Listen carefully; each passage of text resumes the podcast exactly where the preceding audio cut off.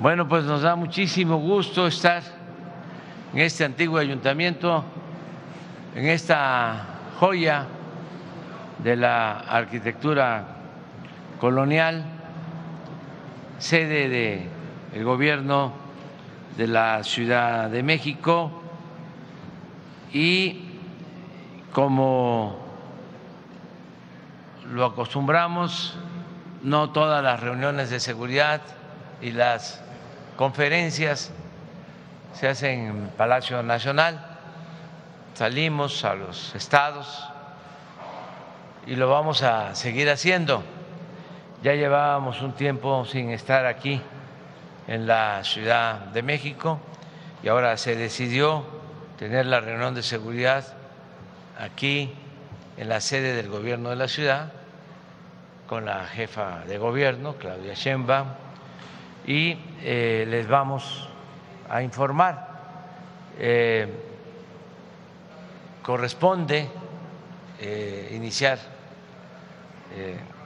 esta exposición a la jefa de gobierno, a Claudia Sheinbaum, que ya saben ustedes este, qué opino sobre ella, que es una mujer inteligente, trabajadora, honesta y que no se vaya también a malinterpretar. Ella es mi hermana y si están pensando en lo otro, tengo también otros dos hermanos, muchos hermanos. Este, entonces eh, nos da mucho gusto estar aquí y Claudia. Sí.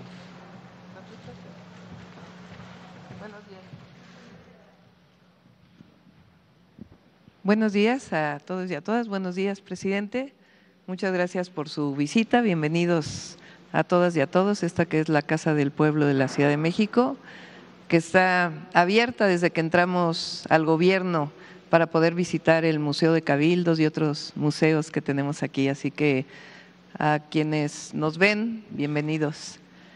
Estos son los resultados de la seguridad eh, en la ciudad.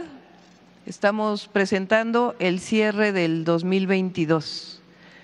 De los delitos de alto impacto de 2019 al 2022 tenemos una reducción del 46.5% y se pasó de 160.2 delitos diarios a 64.5. Estos son los resultados por alcaldía, pero por 100 mil habitantes. Si consideramos número de delitos de alto impacto por 100 mil habitantes para las 16 alcaldías, eh, tenemos Cuauhtémoc, Venustiano Carranza, Miguel Hidalgo, Benito Juárez em, y así hasta Coajimalpa. Normalmente Iztapalapa aparece en el primer lugar, pero ya por 100 mil habitantes, igual que Gustavo Madero, pues tiene un porcentaje distinto en la ciudad. Adelante. Este es el promedio diario mensual de homicidio doloso. Tenemos también, como ustedes pueden ver, en la ciudad hubo un incremento muy exponencial del 2015 al 2019, más o menos por abril. Nosotros entramos en diciembre del 2018 y después una reducción muy importante. En este momento estamos en 2.3 homicidios diario promedio. Adelante. Y esto es importante porque si comparamos el promedio nacional en la tasa por 100 mil habitantes, pues la ciudad tuvo del 2019 al 2022, pues una reducción en, el, en la tabla de homicidios por 100 mil habitantes, ahora estamos en el lugar 22. Adelante. De igual manera, comparado con otras ciudades, principalmente de Estados Unidos y de nuestro país, eh, por ejemplo, con San Luis, Missouri, todos son por 100 mil habitantes, con Baltimore, con Nueva Orleans, que son las primeras tres, eh, San Juan, Puerto Rico, León, Guanajuato, Filadelfia, Washington, Chicago, Monterrey, Guadalajara. Este es donde estábamos en el 2019 y ahora donde estamos en el 2022, que incluso en la tasa por 100 mil habitantes estamos por debajo de la ciudad de Los Ángeles. Adelante. Promedio diario de robo de vehículos sin violencia, estamos en 12.1 promedio diario, adelante. Y con violencia en 3.9 promedio diario y pueden ver pues la reducción constante. Adelante. Y robo a conductor pasajero de vehículo, que también es un delito que afecta mucho a la población, estamos en 2.9, pasamos de 9.6 a 2.9, adelante. Y en robo a negocio con violencia también de 17.8 a 5.3 promedio diario, una reducción del 61%. Adelante. Este también es importante porque esta es qué tanto la población se siente segura. Esta es, eh, de acuerdo al INEGI, eh, la fuente de la encuesta eh, de percepción, ENSU, y en primer trimestre de 2018 solamente el 7.7% de la población se sentía segura en la ciudad. Y en el cuarto trimestre del 2022 el 40.5% de los habitantes de la ciudad se sienten seguros. Adelante. Hemos desarrollado una estrategia de cuatro ejes muy rápidamente. Adelante. Este, pues coincidimos con la política del gobierno de México, del presidente, que lo más importante es atender a las causas. Y aquí podemos ver lo que se invierte desde el Gobierno de México en la ciudad, en los programas sociales, que hoy la mayoría son derechos en la Constitución. 35.183 millones de pesos invirtió el Gobierno de México en pensión para adultos mayores, 1.2 millones, 1.1 millón 263 mil. Somos la entidad que más adultos mayores tiene en el programa, las becas Benito Juárez, Jóvenes Construyendo el Futuro eh, y la beca universal para preparatoria. Y nosotros en la ciudad damos una beca universal a niños y niñas que van a escuela pública y el programa La Escuela es Nuestra, que lo damos desde la ciudad a todas las escuelas públicas, conjuntamente cerca de una inversión de 50 mil millones de pesos en programas sociales en el 2022. Adelante. De igual forma, además de las universidades Benito Juárez del presidente, nosotros hemos hecho dos universidades, el Instituto de Educación Superior Rosario Castellanos, la Universidad de la Salud, que conjuntamente tienen casi 40 mil estudiantes, seis preparatorias más y diversos programas de atención a polígonos en donde hay mayores delitos y atendemos a los jóvenes y a las familias. Y este programa que es Sí al Desarme, Sí a la Paz, que inició la secretaria Rosa Isela cuando estaba en la ciudad, que cambiamos armas por dinero. Adelante. Eh, que de hecho es un programa que inició el presidente cuando fue jefe de gobierno. Este es un programa de iluminación que llamamos Senderos para Mujeres Libres y Seguras. Ya son 710 kilómetros iluminados en la ciudad con inversión de 1.100 millones. Adelante. Hemos recuperado y creado 16 parques nuevos, que también es fundamental para la integración familiar y la disminución de los delitos en la atención a las causas, el Parque Ecológico de Xochimilco, Gran Canal, etcétera. Y a la policía de la ciudad, pues hemos hecho un esfuerzo por profesionalizarla. Quizá lo más importante es el incremento salarial de la policía en 45%. Este año vamos a dar 9% más y todos los programas de carrera policial, profesionalización y combate a la corrupción, 302 elementos de la Secretaría han sido detenidos en flagrancia por estar vinculados con el crimen. Adelante.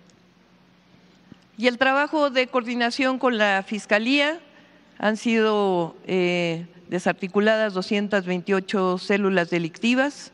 Adelante. Y esto es importante, lo recupero de la Fiscalía General, aunque por supuesto es autónoma, han hecho un gran trabajo, pasaron de una eficiencia de 44.7 a 59.3. Adelante. En, aun cuando disminuyó la incidencia, el aumento en la vinculación a proceso ha sido mayor. Adelante. Y también en las muertes violentas eh, contra las mujeres eh, ha disminuido en 26% y ha aumentado en 194% la detención en feminicidios. Adelante. Las cámaras, pasamos de 15 mil cámaras a 72 mil 208 cámaras. Adelante. Y aquí tenemos eh, gabinetes de seguridad eh, que dejó el presidente desde que fue jefe de gobierno y lo recuperamos. No solamente un gabinete diario, sino 16 gabinetes por alcaldía y 70 gabinetes en las coordinaciones territoriales.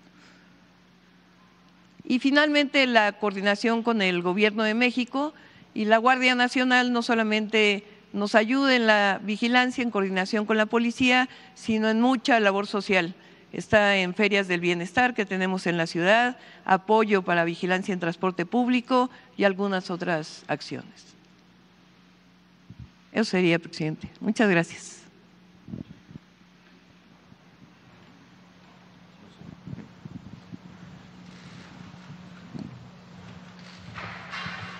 Con su permiso, señor presidente, vamos a, informar sobre la situación de seguridad. Eh, adelante, por favor. Eh, bueno, aquí tenemos la, primera lámina con eh, información de las 16 alcaldías que, que tiene la Ciudad de México, 9.2 millones de habitantes, en segundo lugar a nivel nacional y donde tres de las alcaldías eh, pues se tienen o reúnen el 40% de toda esta población, de 3.7 millones de personas. En Iztapalapa está el 1.8 1.8 eh, millones, en Gustavo Madero 1.2 millones y en Álvaro Obregón 0.7 millones de personas. Son las, tres alcaldías más pobladas. Eh, adelante. Eh, tenemos que en lo que es eh, la asistencia de la jefa de gobierno a las reuniones de coordinación estatal para la construcción de la paz y seguridad, este, se han llevado eh, del 19 de enero al 19 de, enero del 22 al, al 19 de enero del 23, 234 sesiones en ese periodo, es un año. En todas ellas ha estado presente la jefa de gobierno, pues, dirigiendo las acciones, coordinando las acciones que se llevan en el ámbito de la seguridad para beneficio de los ciudadanos que habitan esta Ciudad de México. Eh, en cuanto a los delitos que se presentan, aquí podemos ver la trata de personas.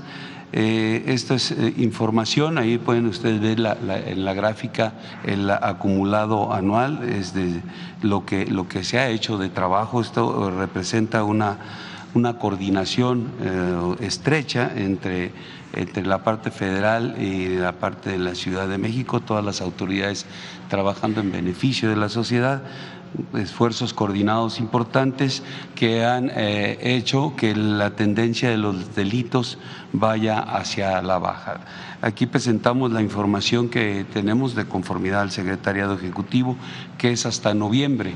Y en noviembre eh, se presentaron 10 eh, delitos de esta naturaleza y en el acumulado anual llevan una tendencia hacia la baja. En el robo de transportes hubo 524 delitos en noviembre, también la tendencia es hacia la baja. Aquí, como mencionaba, se ve el trabajo que se ha hecho eh, en, esta ciudad en el ámbito de la seguridad. En el secuestro solamente dos eh, en noviembre y aquí también se ven los números cómo oh, este, han ido reduciéndose sustancialmente eh, este delito. El robo de vehículos, 363 en noviembre y de igual manera es la tendencia hacia la baja de, conformidad a esta, esta, el acumulado anual.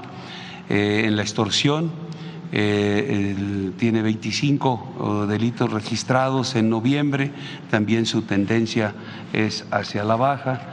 En robo a casa habitación, 310 eh, delitos en noviembre, también la tendencia de igual manera este, reduciéndose hacia la, hacia la baja. en homicidios dolosos, 75 homicidios en noviembre. eh, tiene el 22 lugar a nivel nacional. Aquí vemos también cómo la, tendencia va yendo hacia la baja, los resultados que se han eh, tenido en base a esa coordinación que se tiene con todas las instancias de seguridad aquí en la Ciudad de México, pues ha dado eh, buenos resultados.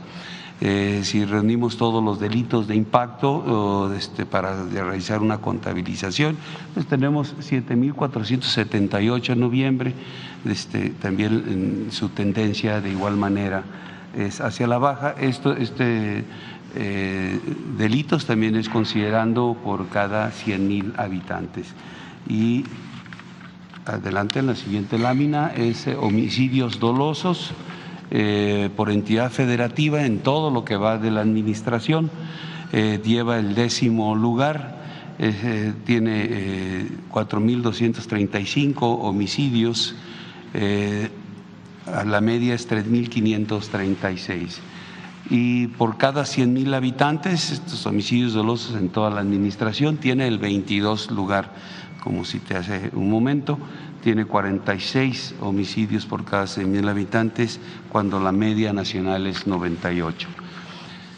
Las alcaldías con mayor incidencia delictiva en lo que es homicidio doloso, robo de, de vehículos y narcomenudeo está Iztapalapa, Gustavo Madero, Cuauhtémoc y Venustiano Carranza. Estas cuatro alcaldías, eh, eh, ahí está concentrado el 53% de estos delitos, pero lo que es Iztapalapa y Gustavo Madero son eh, de las dos de las tres alcaldías que tienen mayor número de, personal de personas, perdón. Y ahorita vamos a ver cómo ahí están concentrados los esfuerzos de, de seguridad a través de la presencia de las fuerzas de seguridad pública. Adelante. Aquí tenemos los efectivos. La policía preventiva tiene un efectivo de 27.118 eh, elementos y de ellos 24.677 son operativos.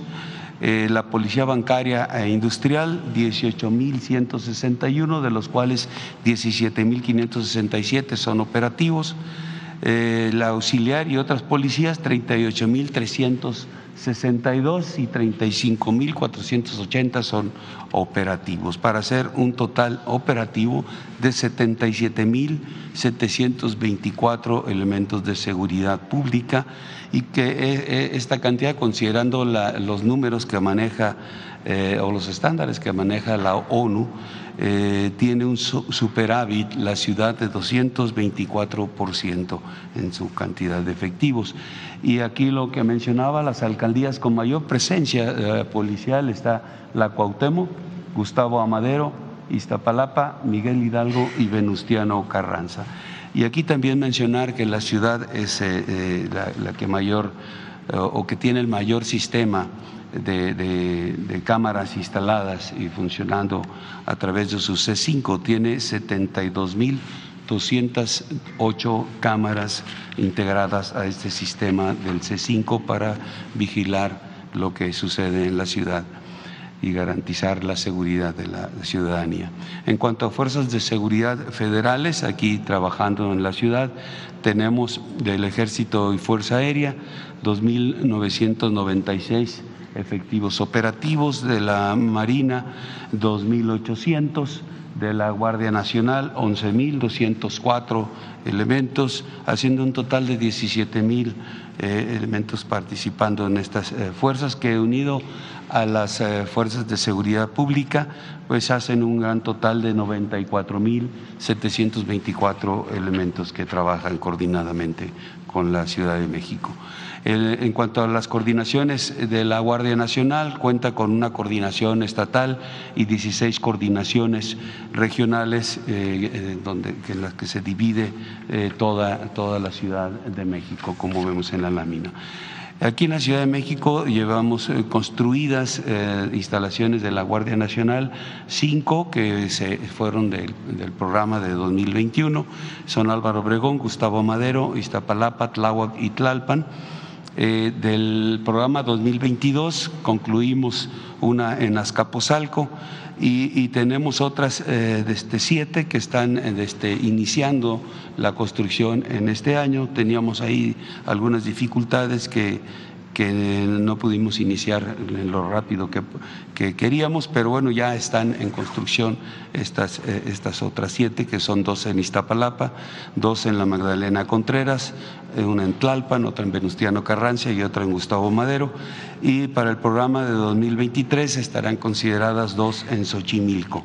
También eh, tienen, eh, eh, se les asignaron por parte del ejército una instalación en Álvaro Obregón para que también se, se tenga ahí al personal de la Guardia. En total, al final del 23 se tendrán 16 instalaciones para, ah, desde donde opere la Guardia Nacional. En cuanto a asignación de recursos federales y estatales en materia de seguridad pública, para el 2023. El Fondo de Aportaciones para la Seguridad Pública son 677.7 millones de pesos y para el fortalecimiento de municipios y demarcaciones territoriales 9.423.6 millones de pesos. En cuanto a los resultados que se han tenido en toda la administración aquí en la Ciudad de México, eh, tenemos eh, los números 2.396 kilogramos de, de marihuana, 5.585 kilogramos de cocaína, 77 kilogramos de heroína, 30 kilogramos de goma de opio, 9.346 kilogramos de metanfetaminas, 288 kilogramos de fentanilo, 5.290 pastillas de, fentanilo, 2.167 detenidos, eh, 215.060 litros de combustible recuperados, 1.130 vehículos eh, asegurados a la delincuencia, 419 armas de fuego, más de 27 mil cartuchos, 37 granadas, 176.3 millones de pesos asegurados. Eh, 13.9 eh, millones de dólares asegurados también y 269.877 eh, euros, una cantidad importante que se le aseguró a la delincuencia organizada. En, dentro del plan TN3, plan Marina y plan de la Guardia Nacional, también en toda la administración se han atendido 123 eventos Ah, beneficiando 3.590 personas directamente, eh, donde eh, han participado 4.815 efectivos eh, del Ejército y de la, de la Fuerza Aérea aplicando el plan DN3 con 480 vehículos, el plan Marina con 2.846 elementos y 8 vehículos y el plan de la Guardia Nacional con 3.050 efectivos y 110 vehículos, atendiendo incendios de tanto forestales como urbanos, lluvias eh, severas, derrumbes, sismos, explosiones, derrame de sustancias, fugas de gas, accidentes tanto ferroviarios como vehiculares. Es, todo. Muchas gracias, señor presidente.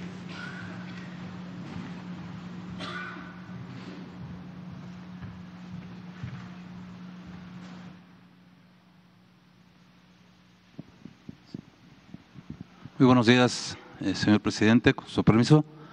Muy buenos días a todas y a todos. Me voy a permitir informar sobre la política de cero impunidad implementada por el Gobierno de México. Adelante, esto en el periodo del 22 de diciembre al 18 de enero.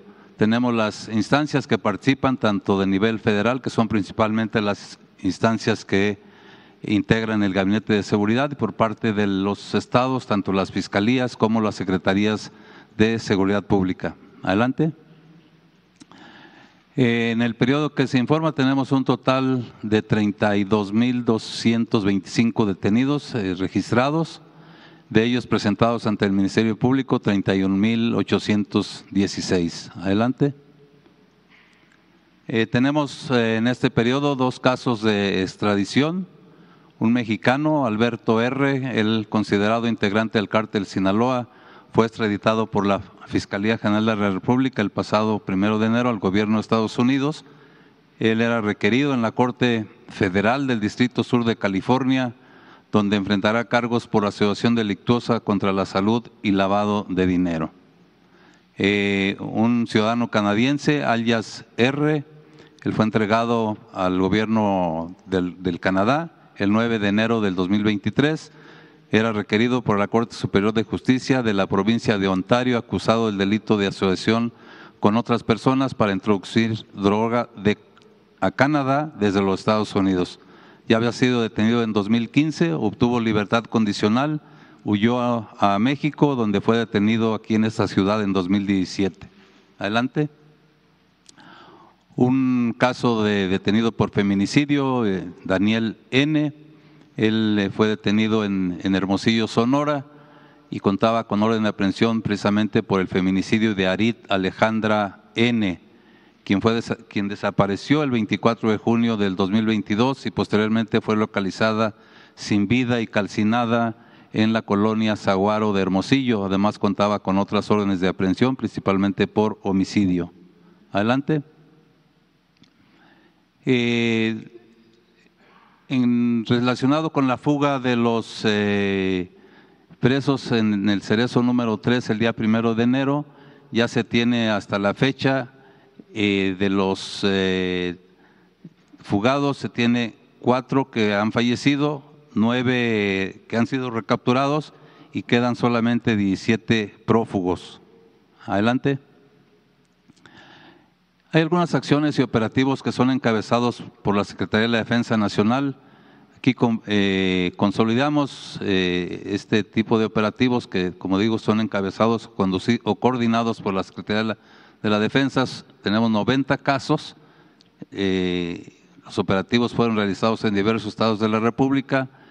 Tenemos un total de 209 personas detenidas, el aseguramiento de 201 armas largas, 109.356 pastillas de fentanilo y 81 armas cortas, así como eh, otros kilogramos de otras drogas, cocaína, metanfetamina y el aseguramiento de eh, numerario dólares americanos y moneda nacional.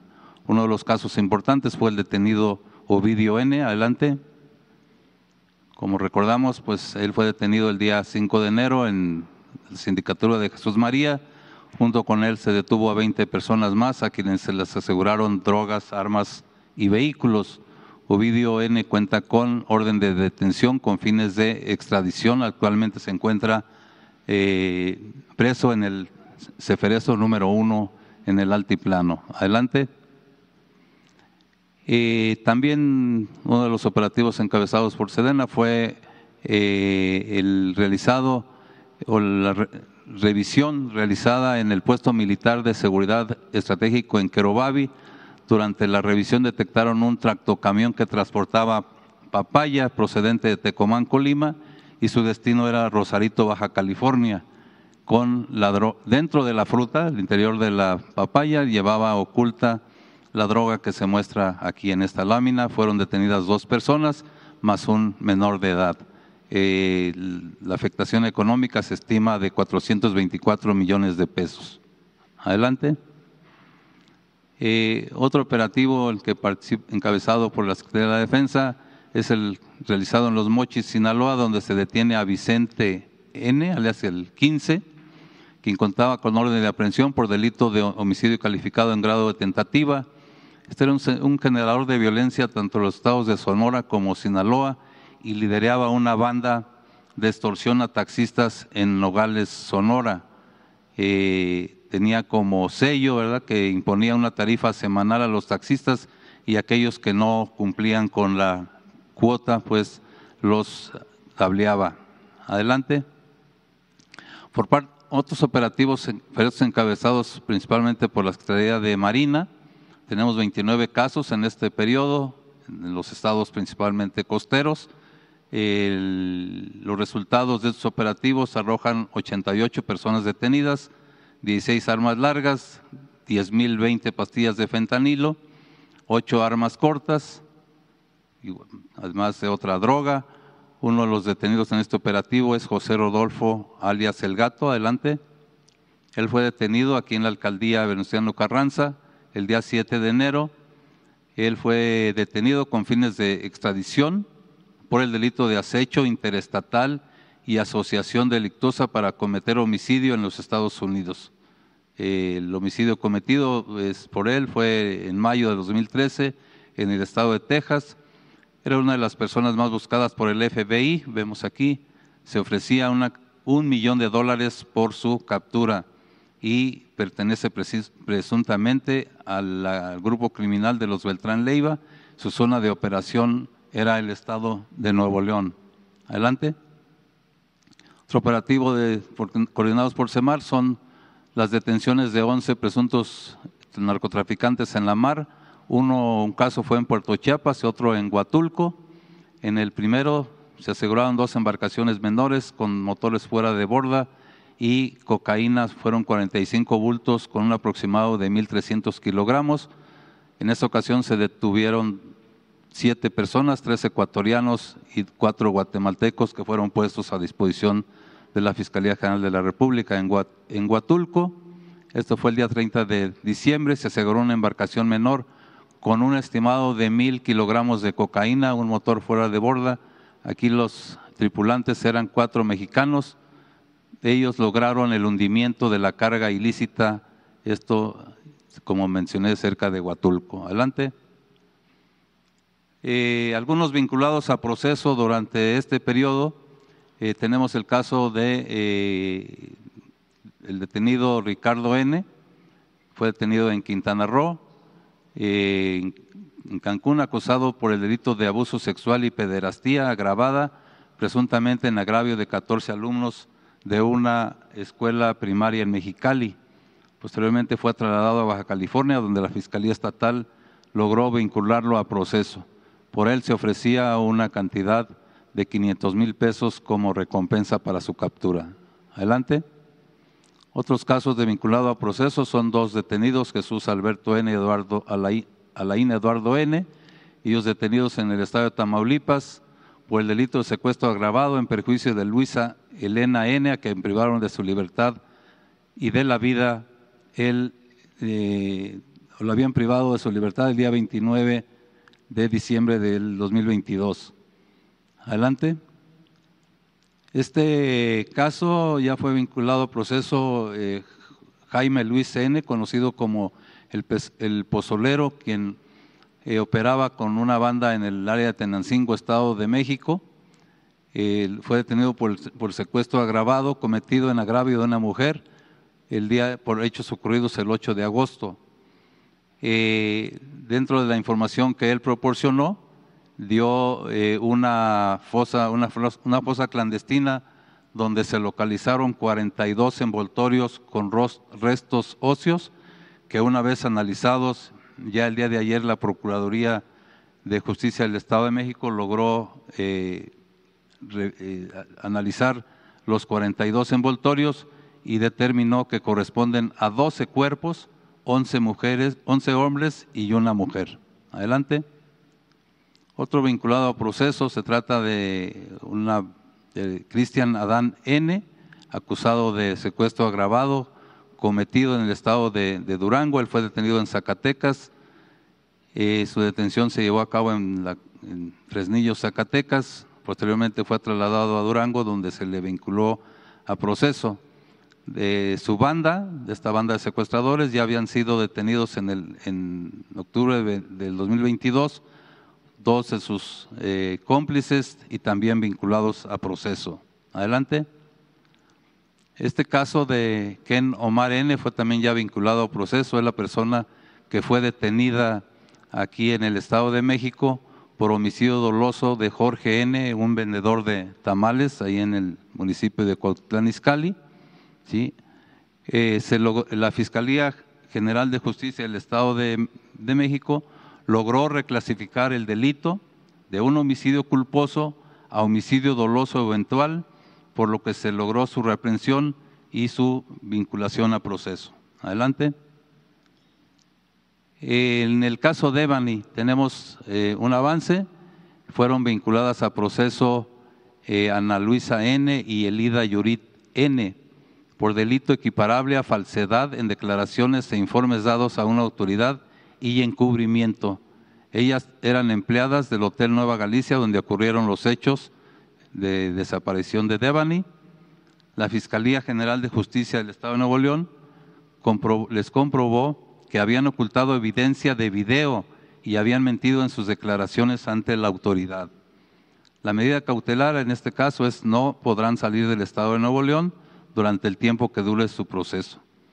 la Secretaría de Seguridad y Protección Ciudadana, así como la Comisión Ejecutiva de, Atención a Víctimas del Gobierno de México, continúan atendiendo a los familiares de esta víctima.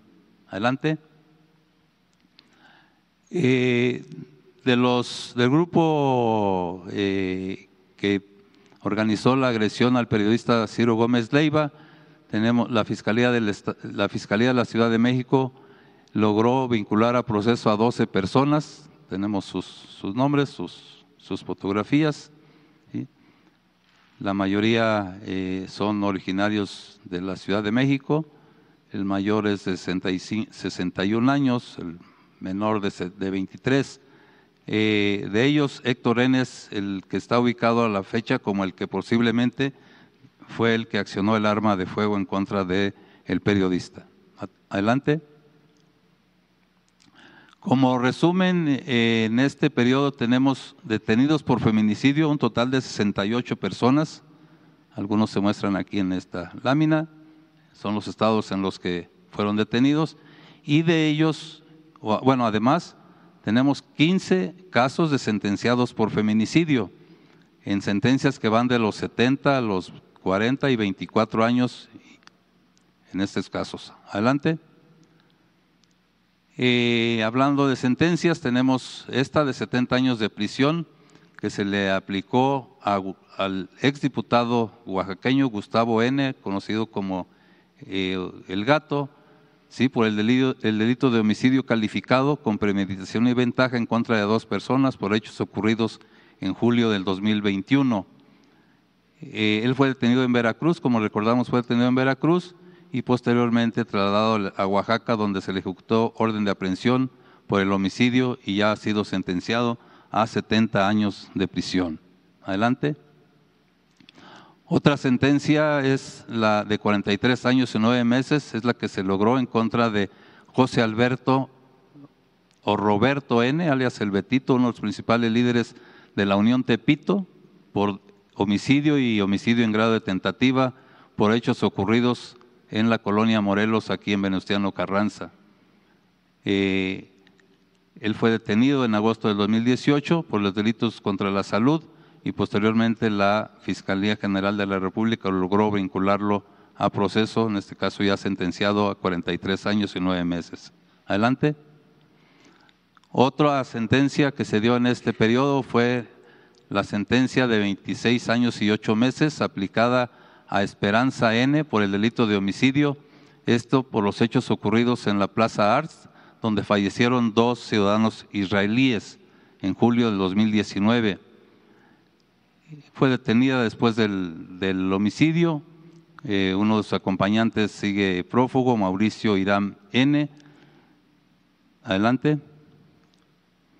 Eh, y una sentencia histórica, está en el estado de Guanajuato, eh, contra Jesús Emanuel N., alias el Jordan.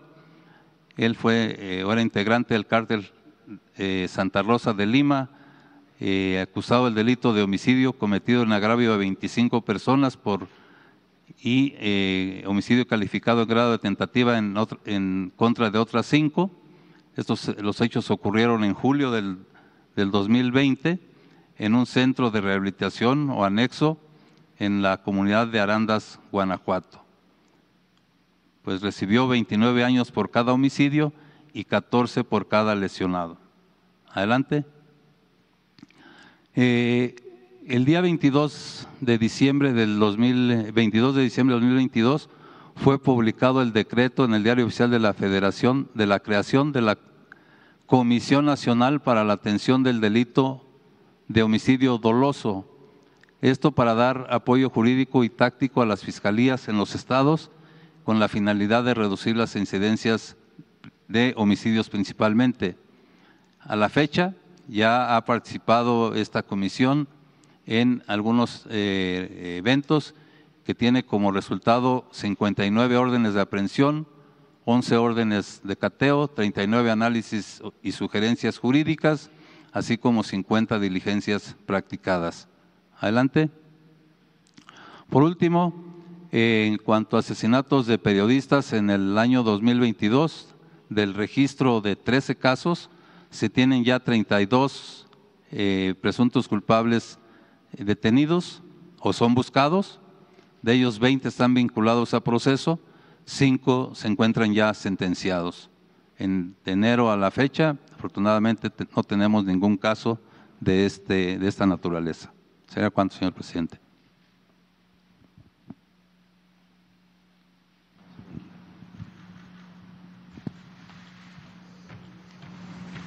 Bueno, pues vamos a abrir para preguntas. Vamos, si les parece. Eh, hay quienes cubren eh, la ciudad, ¿verdad? Este, no vinieron. Este, ustedes dos, tres, cuatro, cinco, seis, siete, ocho. Bueno, ahí vamos.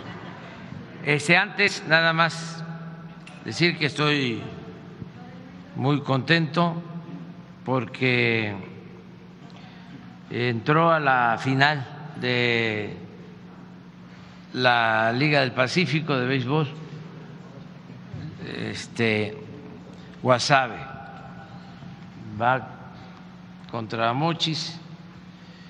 Y ese equipo pues está muy vinculado eh, a nosotros.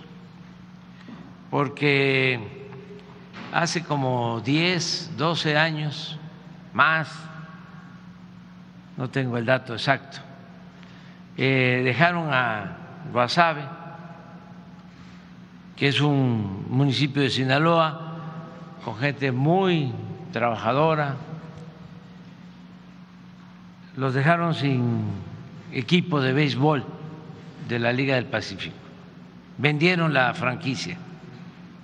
Eh, a otro estado. Entonces, eh, como tardamos nosotros en esta lucha, cada vez que iba a Guasave, que dicho sea de paso, desde el principio eran los que más apoyaban nuestro movimiento en todo Sinaloa.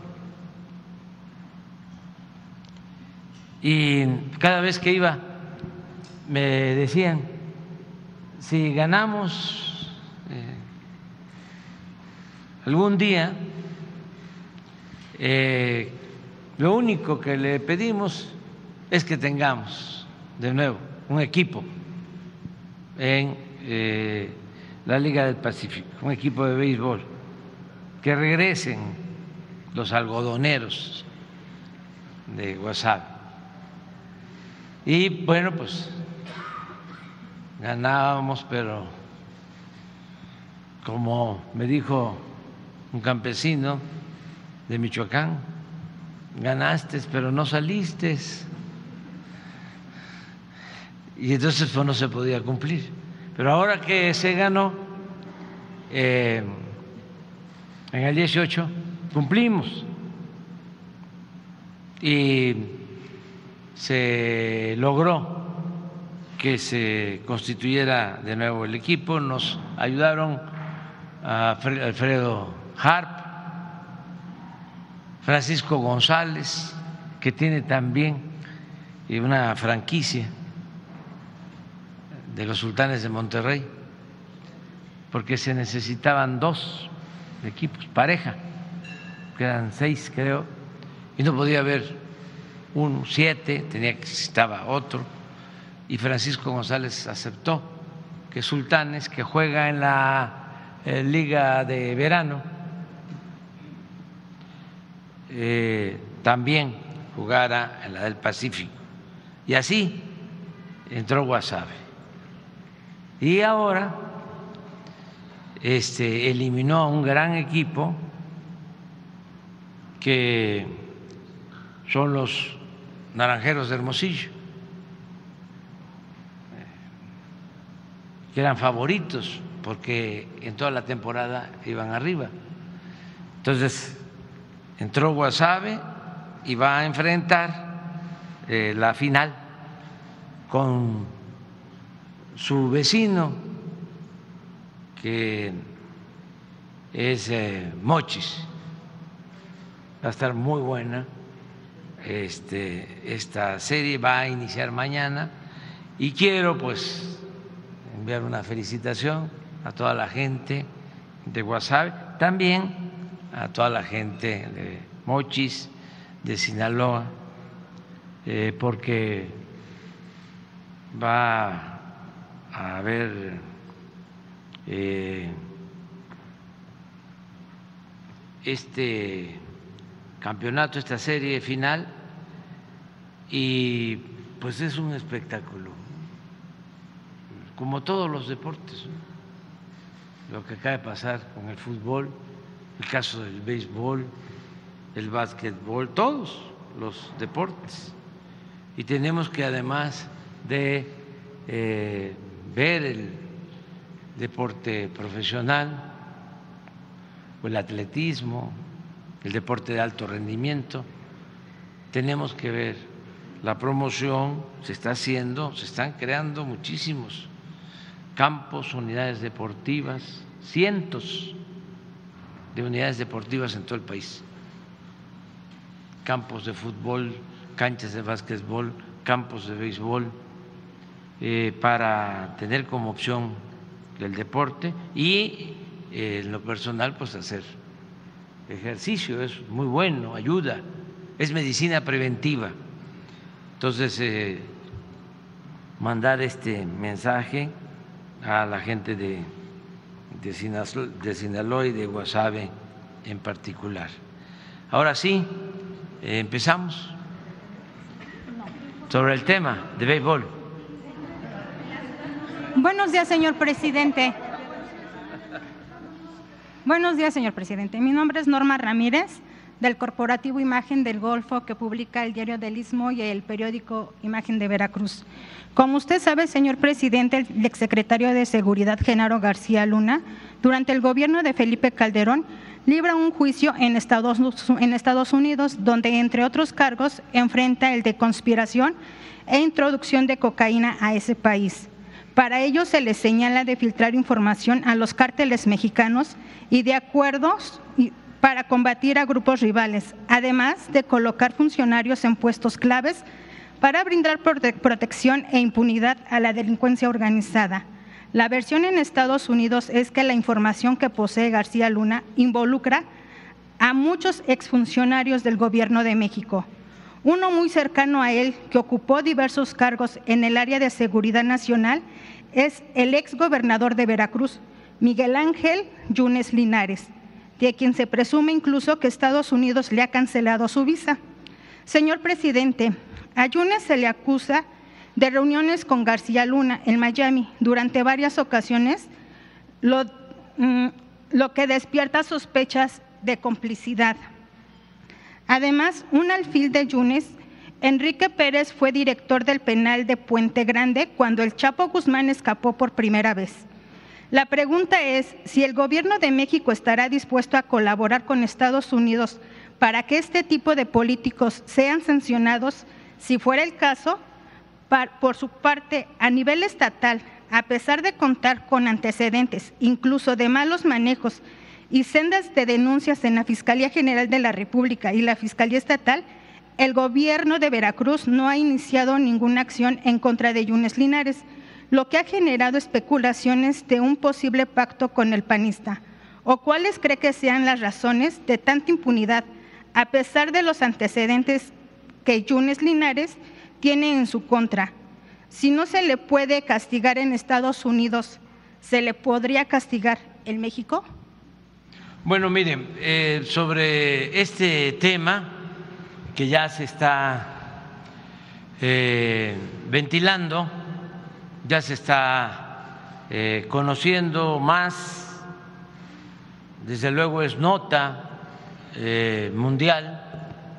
Aquí es donde se resistían los medios a informar, sobre todo los medios convencionales, pero ya han empezado a, dar información, porque es algo que no se puede ocultar. Estamos hablando de un juicio en contra del secretario de Seguridad Pública del gobierno federal. Esto en sí es todo un suceso. Era el secretario de Seguridad Pública de Felipe Calderón. Además, un hombre con mucho poder.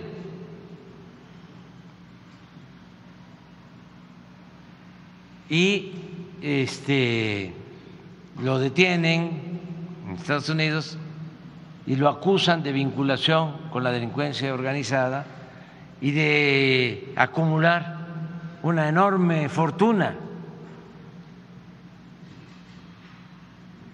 Independientemente de la asociación delictuosa, si existió o no existió, si hubo esa vinculación o no, eh, si están relacionados otros ex servidores públicos, exfuncionarios públicos, medios de comunicación, pues nada más habría que ver si es cierto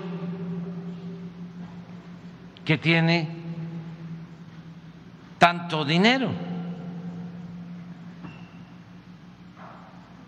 Porque como un servidor público,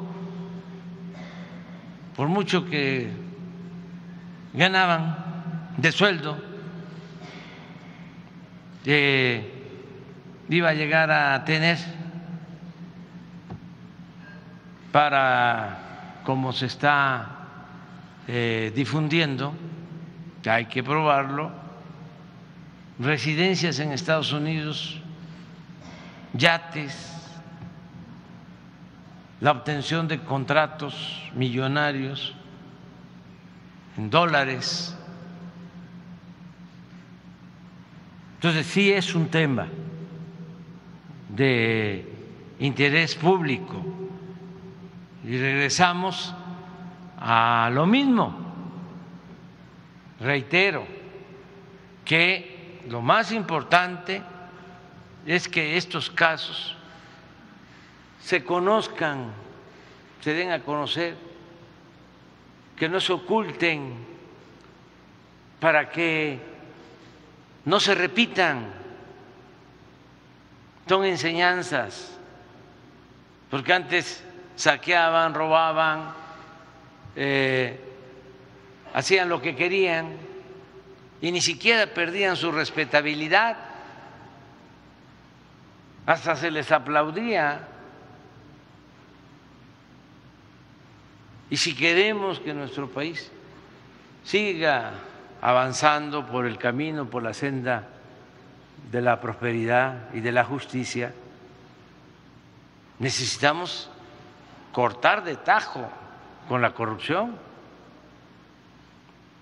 Entonces, sí es un tema de interés público y va a iniciar ya el juicio el lunes no va a tardar mucho, tengo entendido que son ocho semanas.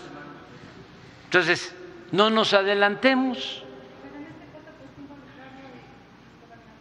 Pero es que no podemos hacer juicios a priori si se va a llevar a cabo un juicio, desde luego es en Estados Unidos, eh, se tiene que analizar el contenido de las pruebas, los que van a participar de testigos, tengo entendido que son muchos, y eh, el jurado en Estados Unidos está integrado por ciudadanos. Entonces, a partir de lunes, que se esté informando, porque sí hay manera de saber cómo se va a llevar a cabo este proceso. y que todos estemos informados. Yo cada vez que pueda les voy a estar aquí informando a ustedes, pero fundamentalmente a la gente, porque ustedes, ese es su oficio, ese es su trabajo, que les voy a informar. Ustedes son los que me informan a mí. Este, pero sí a, la gente, que todos eh, conozcamos sobre estos casos. Y esperemos a ver eh, qué va a resultar de las acusaciones. Este, ¿Pero qué pasará con el exgobernador de Veracruz? Pues vamos a ver si eh, está involucrado o no. Pues no solo con el gobernador de Veracruz, yo planteé abiertamente lo de el expresidente Felipe Calderón y manejé tres hipótesis y las sostengo. Una es que este, García Luna sea inocente, porque no podemos nosotros eh, acusar sin prueba, si no hay un juicio de por medio. Este, esa es una posibilidad. Entonces, ¿qué tiene que ver Felipe Calderón? Pues nada. La única cosa sería este, eh, el mal procedimiento, ¿no? De parte de las autoridades de Estados Unidos de tener detenida a una persona tres años y estar informando de acopio de pruebas, sería como el parto de los montes, sería como parir un ratón. Pero existe esa posibilidad. La segunda, pues es que sí está involucrado y que Calderón pues no tenía conocimiento. No lo descartemos. Este son hipótesis. Y la tercera es que sí está involucrado, eh, que sí eh, cometió ilícitos García Luna y tenía información sabía Calderón o lo toleró, pero que sí tenía información. Entonces, no es nada más Yunes. Esto tiene que ver con un asunto mayor, que también va a salir eh, a relucir la vinculación con las agencias extranjeras, el papel de la DEA, de la CIA, del gobierno estadounidense, porque tengo entendido que lo premiaban y llevaba a cabo acuerdos con autoridades de Estados Unidos.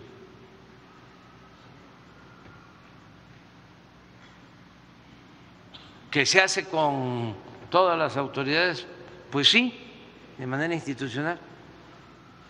Pero entonces, sus agencias de inteligencia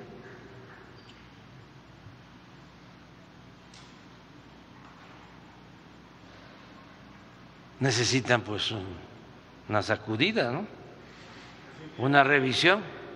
Entonces, todo esto es lo que se va a tratar. Y para nosotros, ese es mi punto de vista, es muy importante porque esto ayuda a frenar la corrupción y sobre todo la impunidad, que no se oculten las cosas. Ya lo he dicho varias veces, me llamaba la atención de que los llevaba a los periodistas más famosos, García Luna, a un búnker.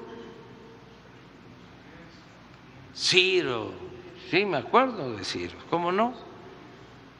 Este, Marín. Y salían, oh,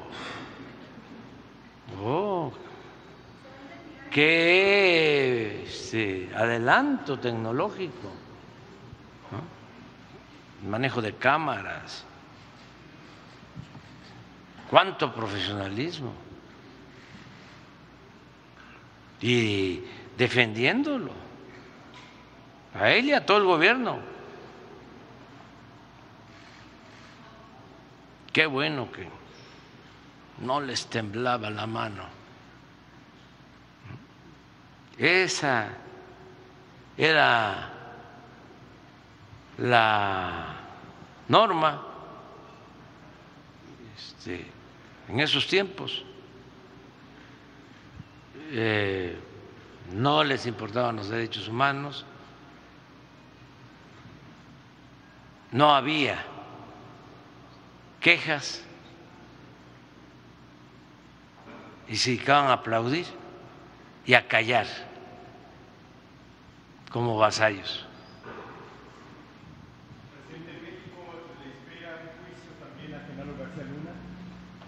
hay que esperarnos, no nos adelantemos. Si vamos a esperar a ver qué resulta, este, es que ustedes, lo digo de manera respetuosa, afectuosa, cariñosa, con todo respeto, pues quisieran que este, nos brincáramos etapas, ¿no? que yo me metiera este, a otros temas, incluso relacionados con García Luna. Pero si tenemos el juicio, si es como pago por evento, o sea, este, y todavía quieren, yo qué les puedo decir, o sea, eh, siente siéntense, no va a faltar un, sillón, un butaque, no va a faltar este, quien transmita lo que está pasando en el juicio y no se van a aburrir, se los aseguro. Este, bueno, este. En otro tema, señor presidente, en Coatzacoalcos, en 1975 fueron expropiados 887 hectáreas del ejido Palma Sola Playón Sur a 70 ejidatarios con una promesa de pago de 48 millones 773 mil pesos, además de otorgarle el 20% por las ganancias que nunca cumplieron. Las tierras expropiadas fueron para Coret. Ampliará el fondo legal de la ciudad de Coatzacoalcos. A 48 años el gobierno federal nunca concluyó con el pago a los ejidatarios, hoy reducido a 31 de los 70 ejidatarios que cedieron sus tierras. Cuando reclamaban la indemnización, la respuesta que siempre recibieron es que ya los habían finiquitado. Otra de las promesas que les hicieron es que Core destinaría 7 millones de pesos al entonces Instituto Nacional del Desarrollo a la Vivienda para que les construyera sus casas, pero tampoco cumplieron. Hoy el grupo de ejidatarios le piden su intervención, señor presidente, ordene se revise el caso y la expropiación de sus tierras y se haga justicia. Sí, vamos a atenderlo. Este, si nos da los datos con Jesús, para pedirle a Román Meyer que los atienda. ¿Qué está sucediendo también en el país? Este, pues han habido muchas injusticias, hay muchos damnificados de la política neoliberal que se impuso.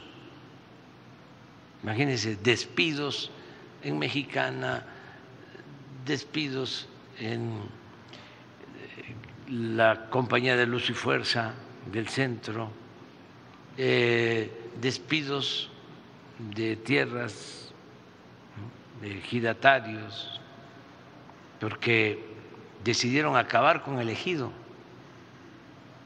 La última iniciativa de Calderón, nada más que afortunadamente no pasó, porque este, protestamos, era que desapareciera el ejido, que eh, la parcela, eh, si fallecía el dueño, el ejidatario, en automático pasar a formar parte de la propiedad privada y que ya el heredero eh, pudiera venderla libremente, acabar con el ejido. Todo esto por una cuestión ideológica, en contra de la política del reparto agrario. Y también porque, por ejemplo, en el caso de Fox, este, cuando el reparto agrario, pues eh, sus familiares fueron afectados, entonces les expropiaron tierras porque había una política en contra del latifundio, de las grandes extensiones de tierras en, cuantas, en unas cuantas manos. Entonces, esa política agraria surgida de la revolución, bueno, por la que participó Zapata con los campesinos para garantizar el derecho a las tierras. Esa fue muy combatida, muy combatida por un grupo conservador, a pesar de que estamos hablando de más de la mitad de la propiedad territorial de nuestro país, es todavía propiedad social. Entonces, desde Salinas, empiezan a eh, deshacer la propiedad social, ponen las tierras ejidales al mercado como si fuese una mercancía. Es la primera reforma al 27. Y luego pues, Fox también lleva a cabo otra reforma. Y Calderón quería pues ya acabar con el ejido. Entonces, quedaron muchos pendientes, gente que fue despojada de sus tierras, como trabajadores despedidos. Entonces ahora eh, que se están llevando a cabo los cambios, pues con razón nos piden a nosotros, ¿no? Que se resuelvan estos asuntos. Hay casos de 20, 30, 40 años. Ahora eh, nos pararon una carretera, la que se está construyendo de Oaxaca a Puerto Escondido, y es un asunto agrario de décadas, también mal atendido, porque se van hasta la última instancia y le dan la razón a un pueblo eh, y dejan eh, sin derecho a otro. estamos hablando de 20 mil hectáreas. Entonces, enfrentamientos entre los pueblos, en vez de llamar a la conciliación, de buscar opciones, de resolver el problema, lo dejan.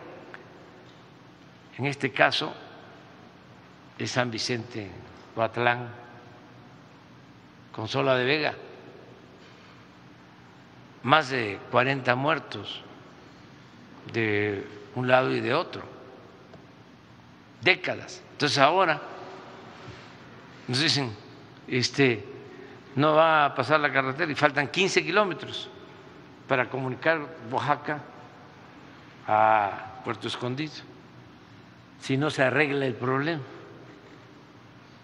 agrario.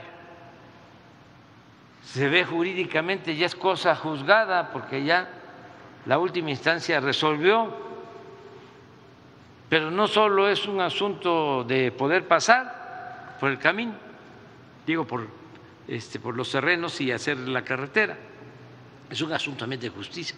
No podemos decir, no nos importa, o este, como son 15 kilómetros, militarizar para que las máquinas terminen de conectar la carretera. Pues no, nada por la fuerza, todo por la razón, el derecho. Entonces ya estamos buscando una solución que este, se logre un acuerdo, 10 mil hectáreas para un pueblo, 10 mil para otro con una indemnización a los que legalmente son los dueños de las tierras.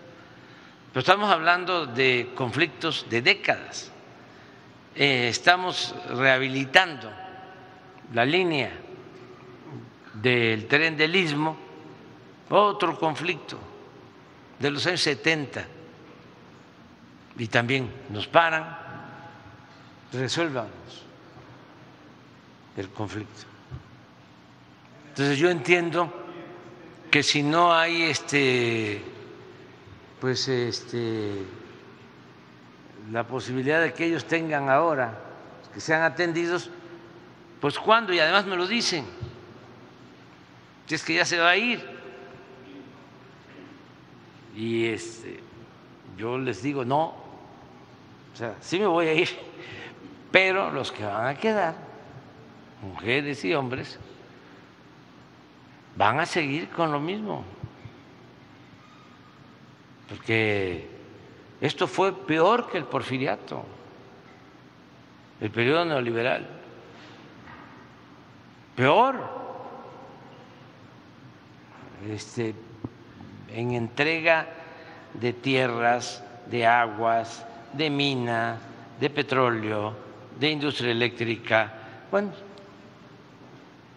Porfirio aplicó el primer proa y rescató los ferrocarriles. Claro que nos costó muchísimo. Y aquí fue al revés, aquí se vendieron los ferrocarriles. En el periodo neoliberal nos quedamos sin ferrocarriles. Entonces, hay estos casos, muchos casos. Tenemos pendiente el de Krill, allá en Chihuahua, y otros, muchos. Entonces los estamos atendiendo poco a poco, también de acuerdo a nuestras posibilidades. Y que la gente eh, agraviada, afectada, que está exigiendo justicia, que también piense que se están llevando a cabo los cambios para que eh, se atiendan todas estas demandas, que aunque a mí me falten un año, ocho meses, veinte meses, eh, va a continuar la transformación. Por ejemplo, ferrocarrileros, ¿sí? es igual. Sí, igual. tenemos una lista y vamos a ir eh, resolviendo. Ok, señor presidente. Existen, existe una problemática eh, que afecta a la industria de autotransportes de carga federal. Las consecuencias y irregularidades de grúas y corralones que tienen como objetivo atender los incidentes del transporte de carga fomentan la corrupción en todas las corporaciones que debieran estar al servicio de los usuarios y ciudadanos en general. Las elevadas y verdaderamente abusivas tarifas que aplican tienen como resultado que en la mayoría de los casos no se levanten las carpetas de, averiguación correspondientes porque resulta más conveniente arreglarse con el policía, con el oficial en sitio, que levantar la averiguación.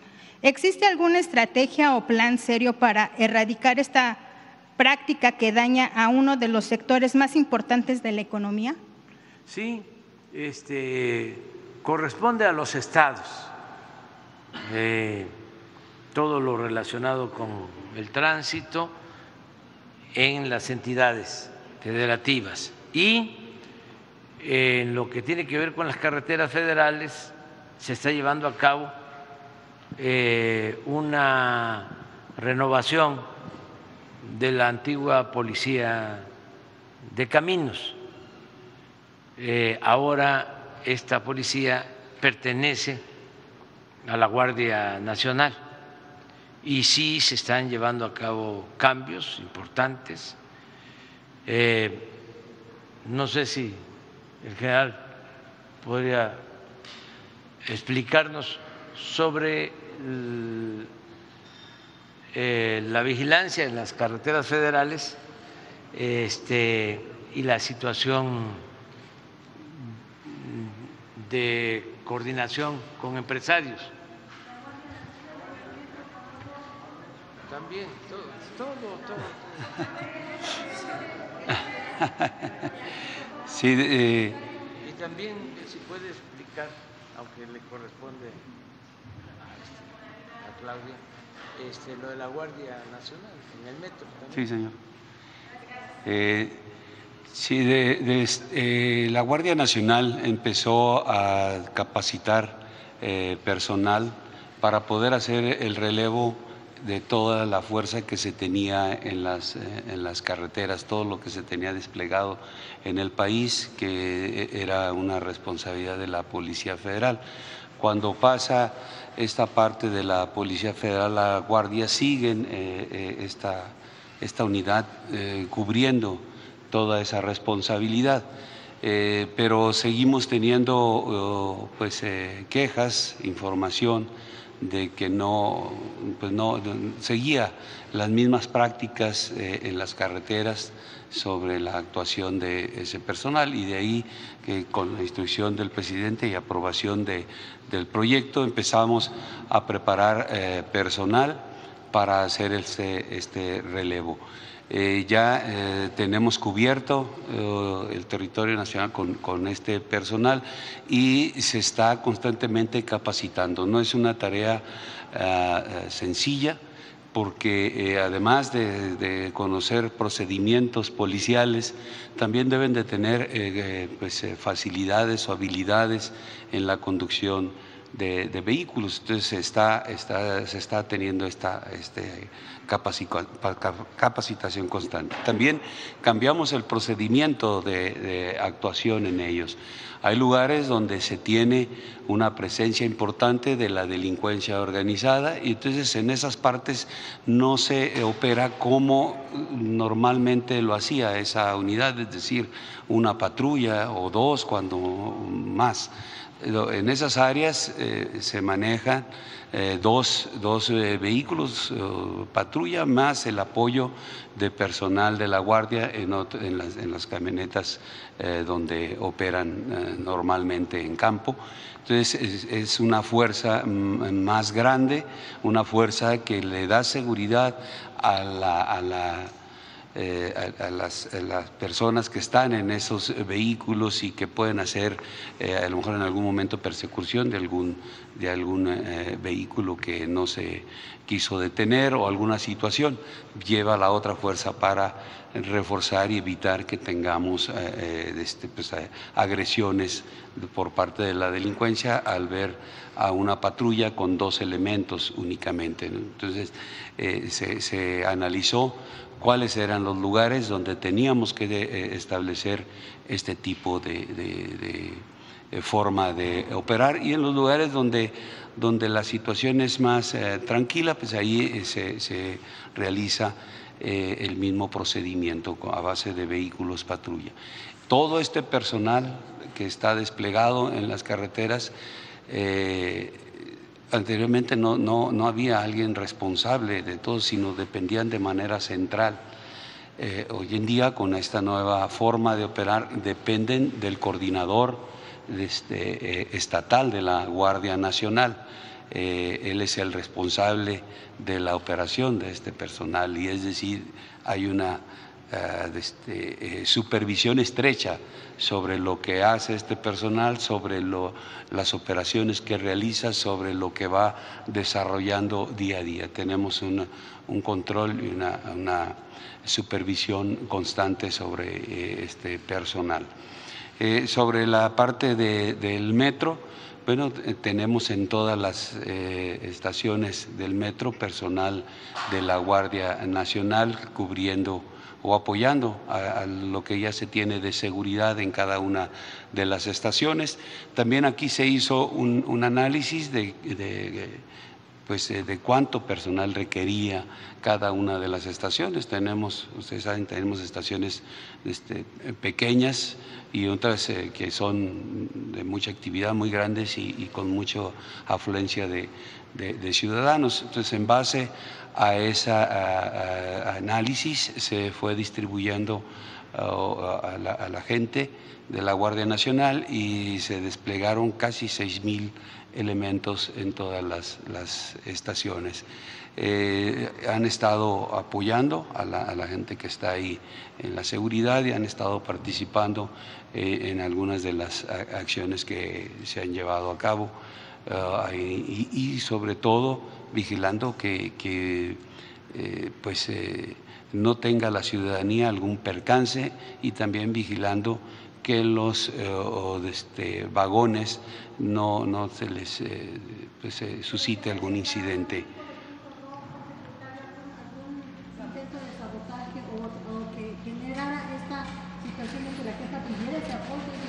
¿Se ha podido ver que sí hay elementos o tiene algún elemento que realmente quiera un riesgo para la ciudadanía general desde afuera?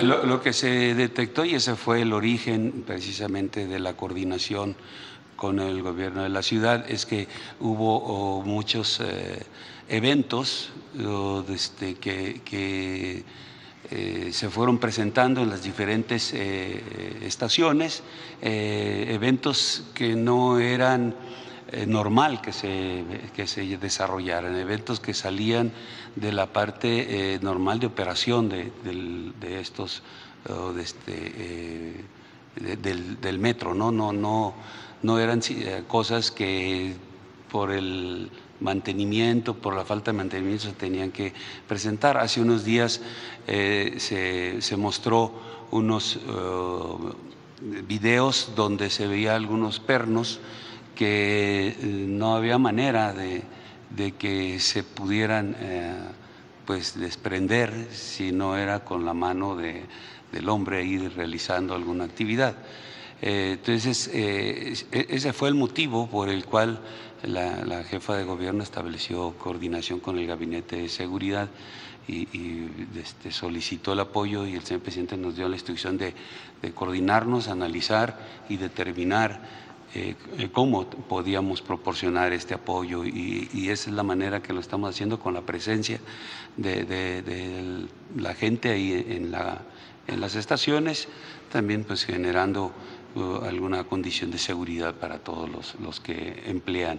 Y el señor presidente hace unos días también informaba de una encuesta que, que se hizo a los usuarios del propio metro, a la gente que, pues emplea esto para ir a, su trabajo, a, a laborar. Y, bueno, las personas que participaron en esta encuesta, pues eh, todos estaban de acuerdo, eh, casi el 80% de, este, de, estaban de acuerdo en que la Guardia Nacional tuviera esa presencia, generándoles estas condiciones de, seguridad y apoyo a las eh, autoridades que se encargan directamente de la seguridad del metro.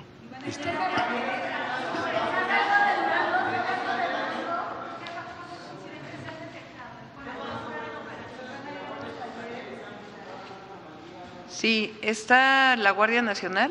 Eh, vale la pena que se eh, mencione que en el caso de los andenes de las estaciones están desarmados por la cantidad de gente que circula en el metro, son cerca de tres y medio millones en este momento.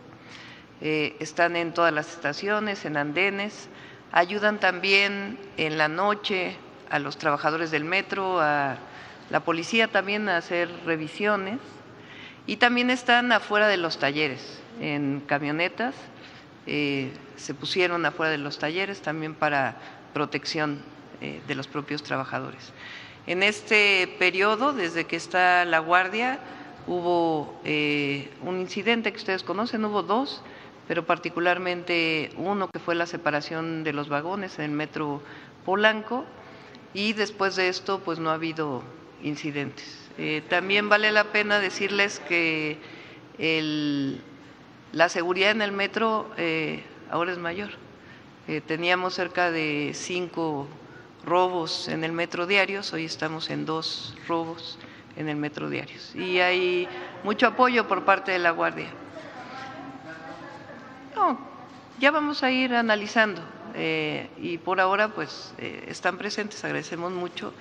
Y el otro eh, tema importante que vale la pena comentarles, la Fiscalía pues sigue en las investigaciones, particularmente de dos eventos. Eh, esperamos que ya muy pronto nos den los resultados. Uno, eh, el accidente que ocurrió donde falleció una joven y hubo heridos. Y el otro es el de la separación de los vagones. Entonces se está investigando. Eso lo tiene que contestar la Fiscalía. Sí. En este momento solamente afuera. Ya se verá si se requiere más. ¿Y cuál es el mensaje para quienes marchan hoy protestando por esta? Bueno, que están ahí para proteger a la ciudadanía, para cuidar frente a los hechos ocurridos. Que hasta ahora pues hay una opinión muy favorable y que eh, están pues protegiendo y ayudando.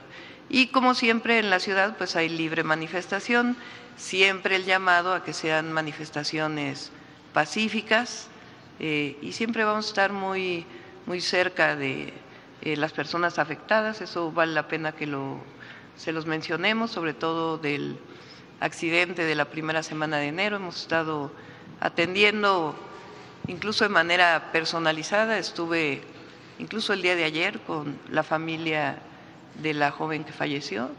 Y todo el gobierno hay un servidor público por cada una de las personas que fueron lesionadas y se está atendiendo y apoyando. No, por lo pronto vamos a ir evaluando, vamos a ir evaluando. Muchas gracias. Eh, gracias. Miren, este, eh, es importante lo de la guardia, ¿no? Este, porque los conservadores, que son muy autoritarios, represores, hablábamos de que aplaudían la guerra que desató Calderón y los medios callaban como momias. Ahora hablan de militarización. Los que desataron la militarización. Pero además se les olvidó. A los comunicadores famosos, a Ciro y a Loré de Mola, todos esos, de que había consigna de rematar a heridos en enfrentamientos, de que habían masacres. Y es muy sencillo de exponer, de probar. Hay que ver nada más los índices de letalidad en los enfrentamientos. Están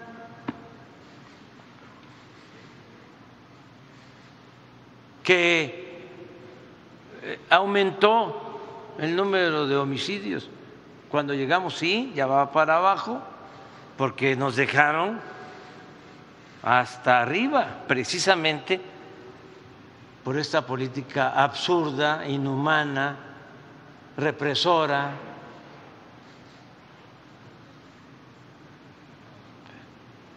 Pero eso vale la pena que se conozca. Pero como decía el maestro Monsi, la única doctrina de la derecha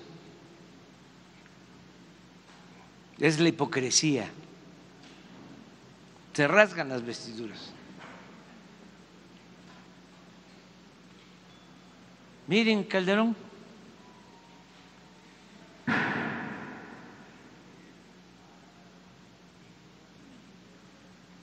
Estos son los índices de letalidad.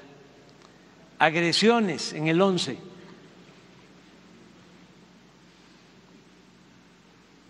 a las Fuerzas Armadas. 1076. 1076.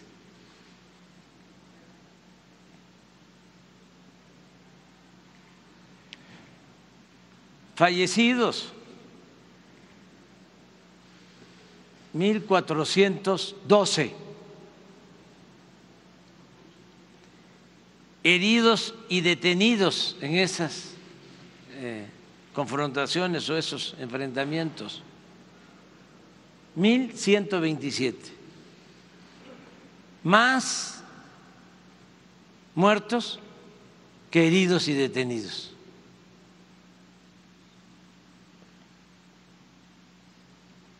Eso es lo que sucedía. Mátalos en caliente. Es el porfiriato, es el telegrama que mandó Porfirio Díaz a Mieri Terán, que era el gobernador de Veracruz, porque hubo un levantamiento a favor de Lerdo, que había sido desterrado, y en Alvarado este, unos rebeldes eh, habían tomado una embarcación.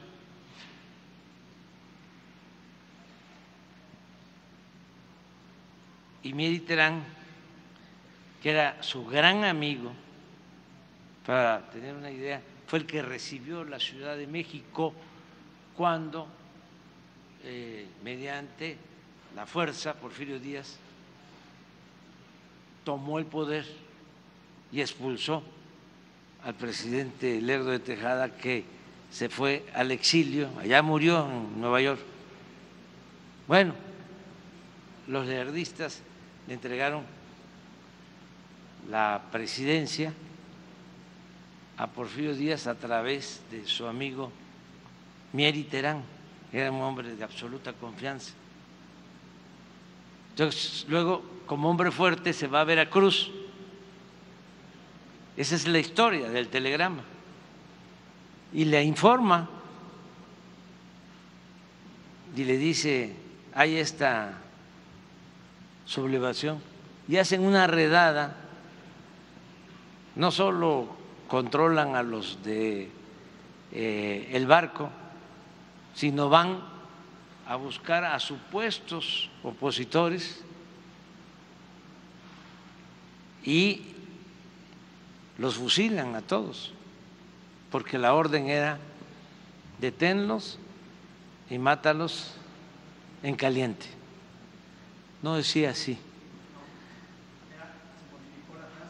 tan exacto, pero era así se empezó a conocer. Mátalos en caliente. Pues ese.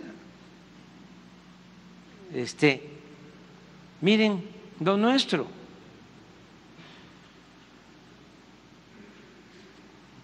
Del 22. Eh,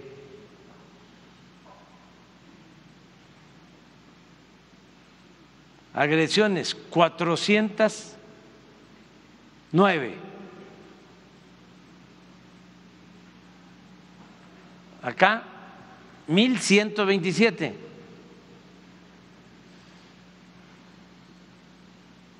Estamos hablando de casi el triple. Eso es 22. De estas 409 agresiones, estos son los fallecidos, 243 heridos y detenidos,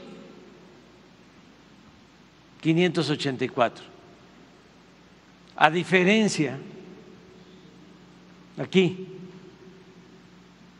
heridos y detenidos, 1076, 409.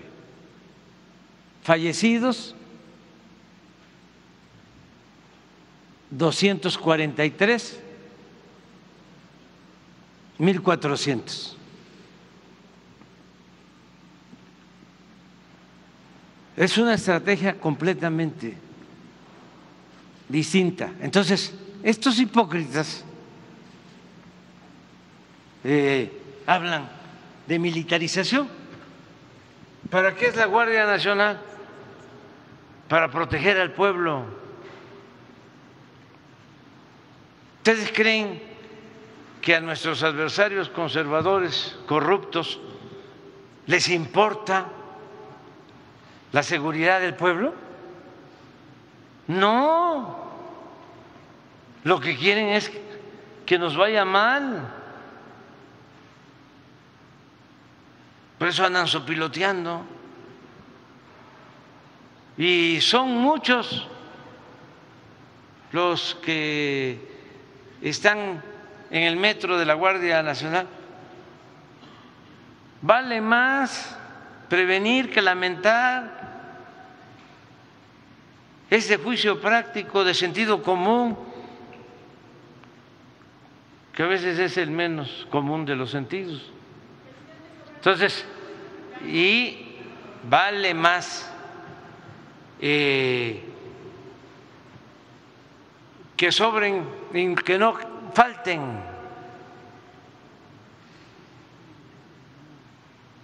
O sea, eso es proteger a la gente.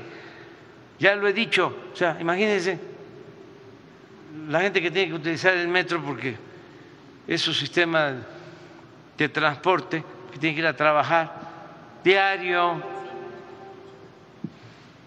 no los que tenemos la posibilidad de transportarnos de otra manera, sino los que necesitan el metro, vivir con la psicosis de que puede haber un accidente, porque es lo que están escuchando de Ciro y es lo que están escuchando de Lore de Mola y de todos los conductores de radio y de televisión y los periódicos. Bueno, no todos, siempre hay honrosas excepciones, pero eso ya lo saben ustedes, no tengo que estarlo repitiendo, pero de todas maneras lo voy a estar repitiendo hay honrosas excepciones, no generalizas. Pero la inmensa mayoría, este, pues lo único que difunden es eso. Entonces, vamos a, a, este, a seguir protegiendo a la gente. Eh, Ya vamos a seguir bu- acá. Buenos días, presidente. Eh, no me levanto por lo de las cámaras, pero eh, bueno, buenos días, Hans Salazar de Noticiero en Redes. Preguntarle a propósito de estar en este lugar, en la sede del Gobierno de la Ciudad de México. También el otro caso es el tema, el caso de Ciro Gómez Leiva. Ya aquí el subsecretario ha mostrado incluso los detenidos, el número de detenidos al respecto. También aquí la jefa de gobierno de la Ciudad de México, la doctora Claudia Sheinbaum, también ha informado. Eh, y, y aquí había, hay mucha expectativa respecto no solamente de los autores materiales, sino también autor, autores intelectuales que hay detrás. ¿Hay avances al respecto? ¿No hay? ¿Cuál es el, el punto en donde estamos ahorita en ese caso? Se sigue avanzando y es algo que nos importa mucho esclarecer, porque es grave, es un caso grave, porque imagínense que se hubiese consumado eh, este atentado, se hubiese cometido un crimen,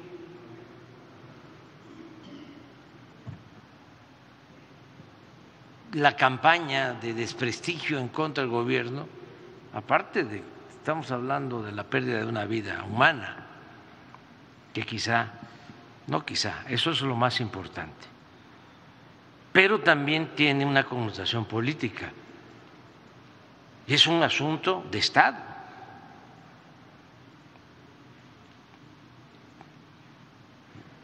Entonces, por eso di la instrucción a fondo en la investigación. Y se ha avanzado. Y ya hay detenidos y ya se tiene información sobre eh, las características de este grupo, que son desde luego eh, gente dedicada actividades ilícitas. Y estamos buscando llegar a autores intelectuales, porque estos fueron los que operaron, ejecutores, pero ¿quién fue el que ordenó? ¿Y quién dio el dinero? Porque todo esto se hace pagando. Y saber qué propósito, por qué lo hicieron. Entonces estamos trabajando en eso y queremos no quedarnos solo en los detenidos hasta ahora, aun cuando este, no es fácil llegar a los autores intelectuales. Nosotros estamos buscando mecanismos y lo planteo abiertamente. Nosotros eh, vamos a buscar, eh, si es por, eh, posible, hacer algunas reformas para que los que cooperen con información puedan tener una consideración en sus penas cuando se trata de asuntos de interés público, asuntos de Estado, porque esto significa desestabilizar.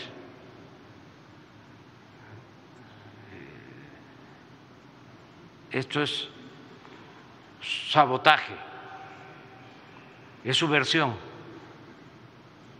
Entonces, sí bien vale la pena decir, a ver, este, tú te metiste en esto, eh, estás siendo juzgado, vas a ser seguramente sentenciado, pero si nos informas, vamos a tomar en consideración tu apoyo. Eso lo hacen en Estados Unidos y en otras partes. Antes, en México,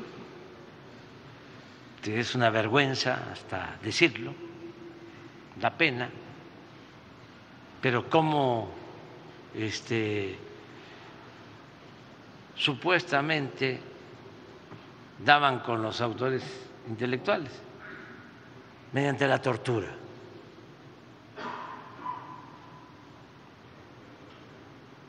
Eso es lo que hacía. Entonces,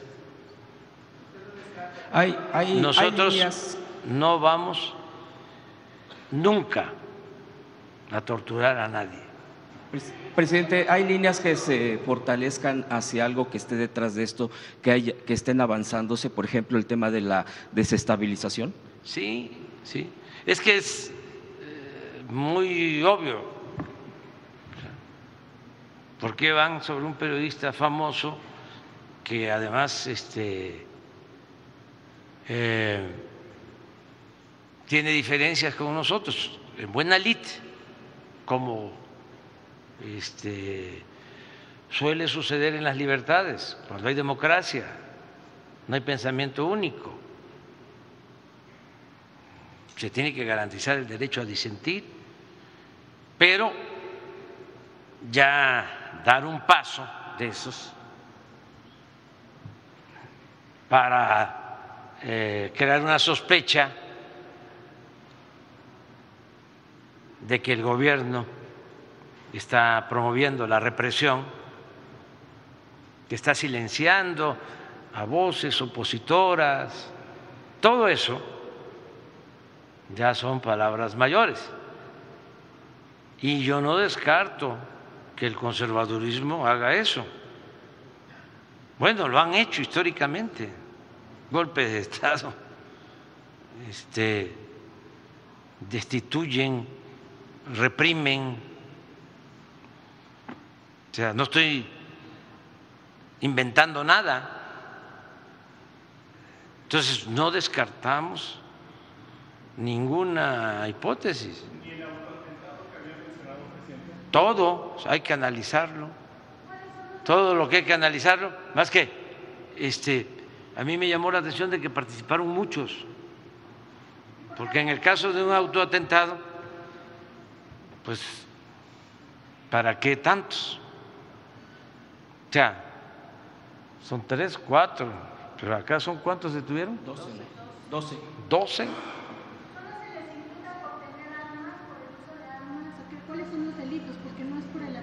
La fiscalía tiene esos datos. Nosotros no este, nos metemos a más cosas, ¿no? Pero sí la instrucción, porque eh, esto también es un asunto político y este, tiene que ver con la seguridad del Estado, tiene que ver con la estabilidad eh, eh, del país. Nada más, imagínense, sucede una cosa así a nivel mundial, si este, lamentablemente no han perdido la vida algunos periodistas, no por represión del gobierno, del Estado, sino eh, en la mayoría de los casos por la actuación de las bandas. Y miren ¿cómo se llama? Siglo XIX, así, se llamaba un periódico muy famoso de la época de la Reforma, del siglo XIX, y el Monitor Republicano. Y este artículo 19 y este Claudio X González, ¿cómo se llama? Bueno, los de... Sí, pero también los de Europa, el Parlamento Europeo. Y este, no sé si en alguna ocasión, pero no sé si fue real, hasta el Departamento de Estado de Estados Unidos pidiendo protección para los periodistas en México. No,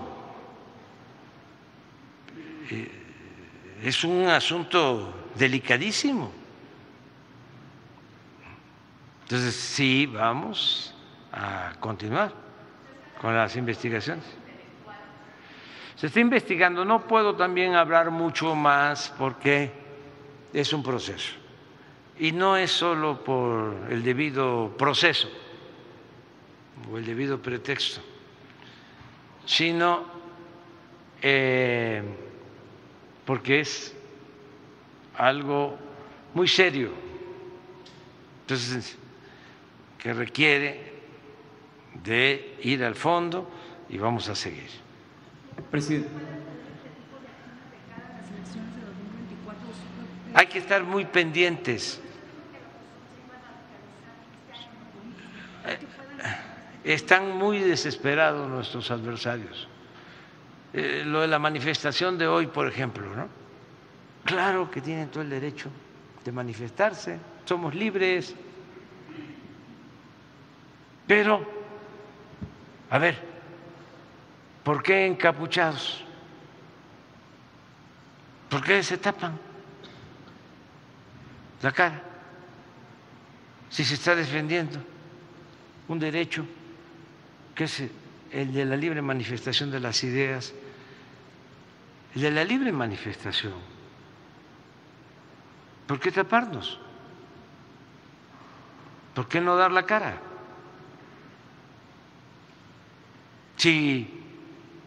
No hay autoritarismo, ¿dónde están los presos políticos? ¿A quién se le persigue? Insultan al presidente. ¿Tiene algún citatorio Aguilar Camín por llamarme como me llamó? Este, y todos los demás, bueno, hasta los médicos que han deseado de que este, yo me, me desaparezca. Uno que pidió ahí, ponle más dosis. Y ahí está tranquilo y ojalá y viva feliz. Y yo no odio, ni tengo enemigos, no quiero tenerlos, tengo adversarios. Yo creo en el amor al prójimo. Entonces, ¿para qué se tapan? Y también lo otro, se los he dicho, ¿qué ganan solo que haya mano negra, que no sea con buenas intenciones? ¿Qué ganan con usar martillos y picos y sopletes y destruir todo? ¿quién va a estar a favor de esa causa? ¿Por qué no se da la cara y se aplica la no violencia, que es una estrategia de lucha que da resultados? Cuando uno tiene la razón y se lucha por una causa justa, se triunfa.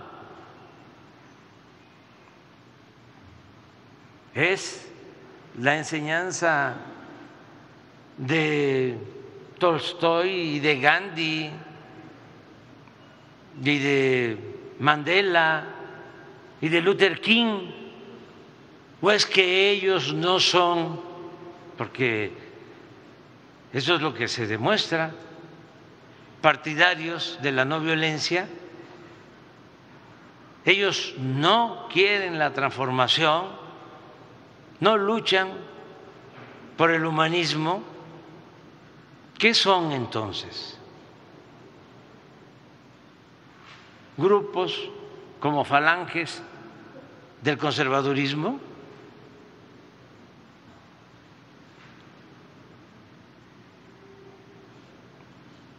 Que tampoco nos hemos este, ocupado porque no espiamos a nadie, pero pues no estaría de más que sus papás, que son muy simpatizantes de nuestro movimiento, sus abuelos,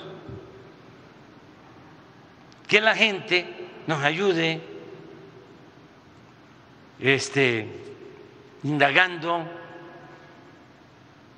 si están metidos los partidos del bloque conservador.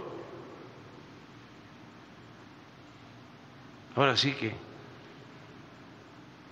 buscar, pues, o una razón. Ah, anarquistas, así actuaban los Flores Magón. No, no.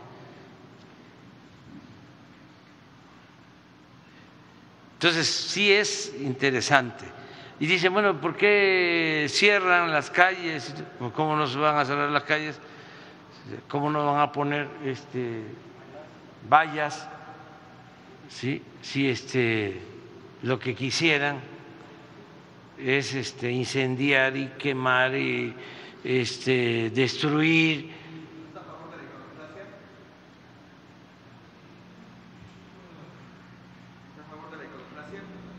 No sé eh, de qué se trata. Cuando se transfieren los monumentos o edificios históricos porque ya no representan lo que en su inicio tal vez representaron algo muy común, por ejemplo, las marchas feministas. Pero, por ejemplo, ese es un tema interesante. Este, se dejó de respetar los monumentos porque se quería desaparecer nuestra historia. O sea, ¿cómo no voy a respetar yo un monumento del cura Hidalgo, que es el padre de nuestra patria?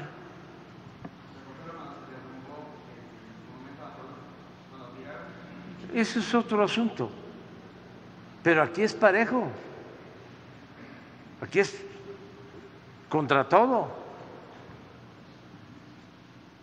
Entonces, hay maneras de eh, protestar en forma pacífica. si nos quedamos sin nuestra historia, imagínense faltar el respeto a Hidalgo, a Morelos, que dieron la vida por nuestra independencia, por la justicia que fueron los que propusieron la abolición de la esclavitud.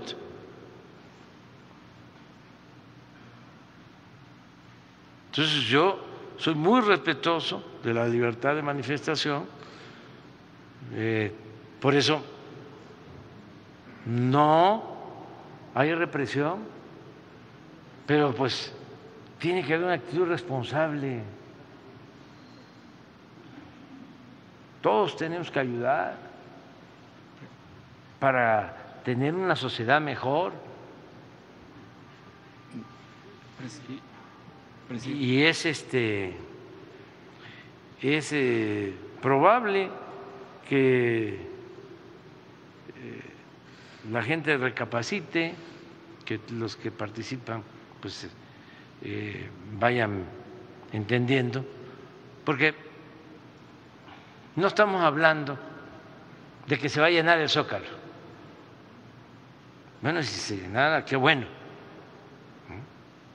Pero no va a ser así. Si lo que nos está preocupando no es el número de personas que participan, porque la gente, aunque tenga simpatía por sus causas, no participa porque tiene miedo a la violencia que se desata. Entonces, no es cuántos van a estar en el Zócalo, no, es cuántos destrozos se van a hacer.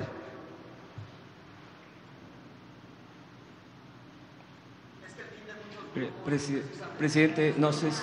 Es que es interesante el tema. Sí, Pero- es llamar la atención, pero este, ¿por qué no?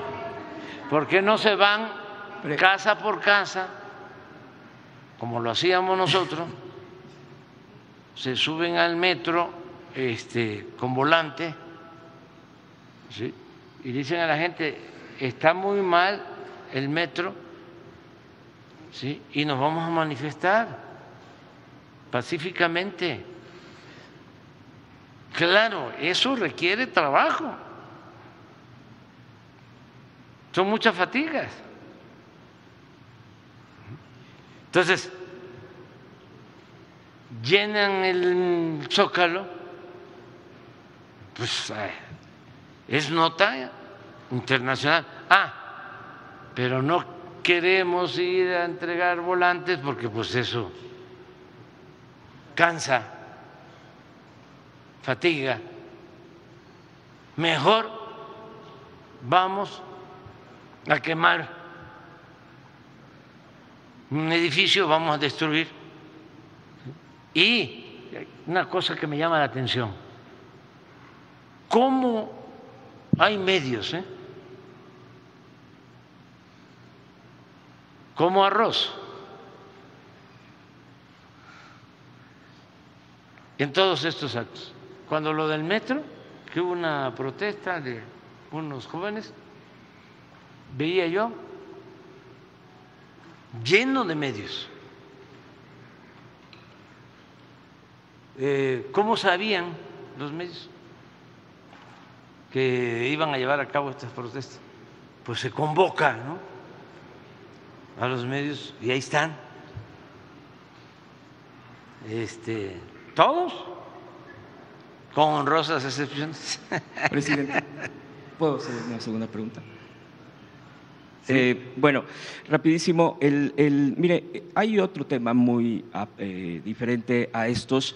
El activista Ricardo Arturo Lagunes Gasca y el profesor Antonio Díaz Valencia, líder de la comunidad indígena de Aquila en Michoacán, ya fueron eh, reportados como desaparecidos. Eh, probablemente esto ya usted lo ha tocado en el Gabinete de Seguridad. Preguntarle sobre este caso, porque es un problema, es un conflicto que se tiene con una minera. Es eh, esto que pues hay defensores de estas comunidades, de los eh, recursos naturales, y en este caso, pues el conflicto es con la minera, eh, lo que tenemos el dato es con la, la minera de la empresa Ternium, bueno, o que está ahí metida esa minera. Preguntarle si hay avances respecto a este caso, si se tiene eh, contacto con eh, pues los cercanos familiares Sí.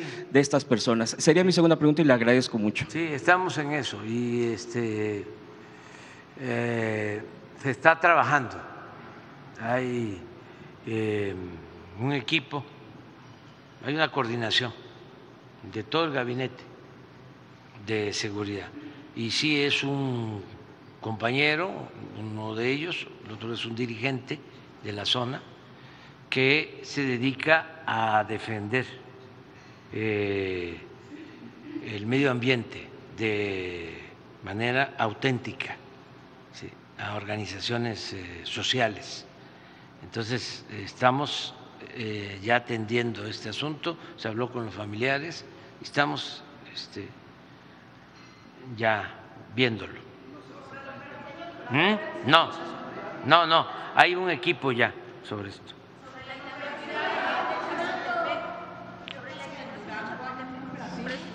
Buenos días, señor presidente. Diego Elías Cedillo, del, del Sistema Informativo de Tabasco, del Diario Presente. Señor presidente, eh, quiero destacar que en 2021, en 2020, si no me equivoco, en el estado de Tabasco, se llevó a cabo una reforma electoral estatal. En este caso era reducir las diputaciones plurinominales, recortar el ingreso a los partidos políticos, etcétera.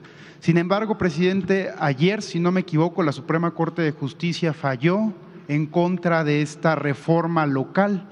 Preguntarle, presidente, cuál es su opinión, si este tipo de decisiones de la Corte están apegadas, me queda claro, a derecho, pero creo que es una arista para ir en contra un poco de la reforma electoral que se quiere plantear a nivel federal, también aunado al tema de la polémica que ha tenido la Corte, dado el caso de la ministra Yasmín Esquivel y la conferencia de prensa que se va a dar hoy por parte de la UNAM. Gracias, presidente. Sería la primera. Mire, este es un poder autónomo. Nosotros ya hemos dado a conocer eh, nuestra convicción de respetar todo lo que resuelva la Corte y el Poder Judicial. Sin embargo, consideramos de que se trata de un poder judicial del antiguo régimen, con muchos vicios y mucha corrupción.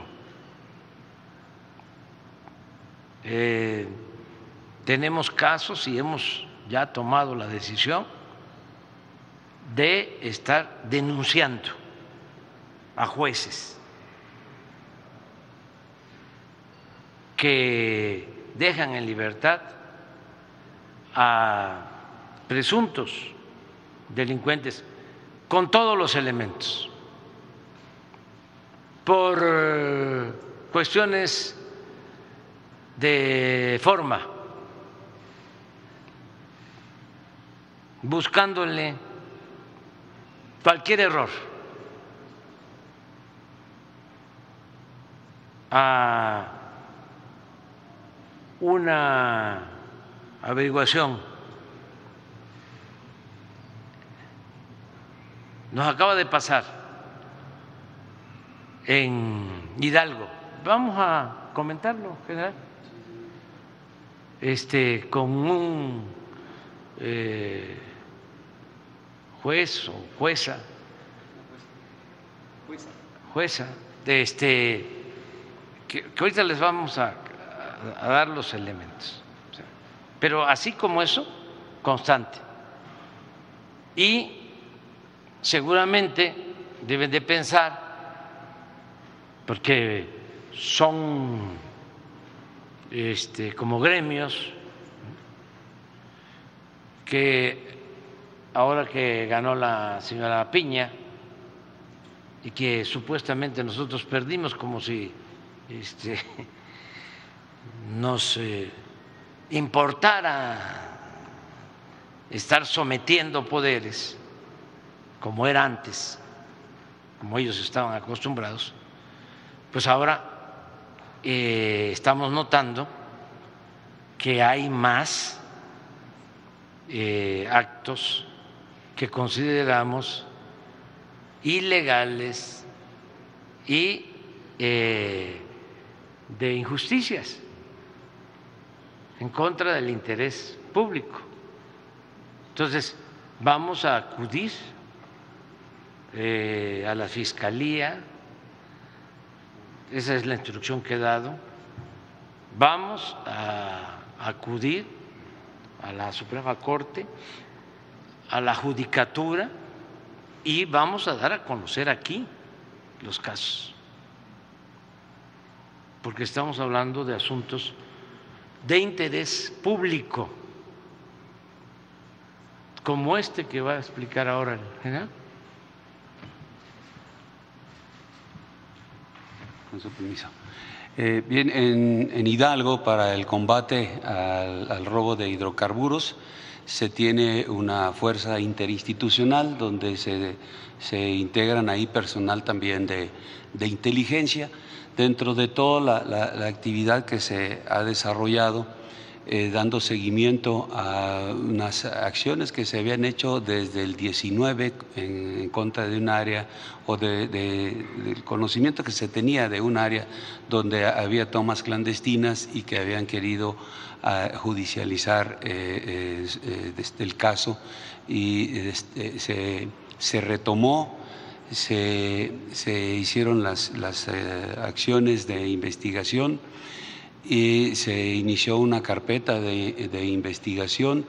Eh, el, área donde se ubicaron tomas clandestinas, eh, se determinó quién era eh, el propietario de, esa área, se, hicieron todas las acciones judiciales.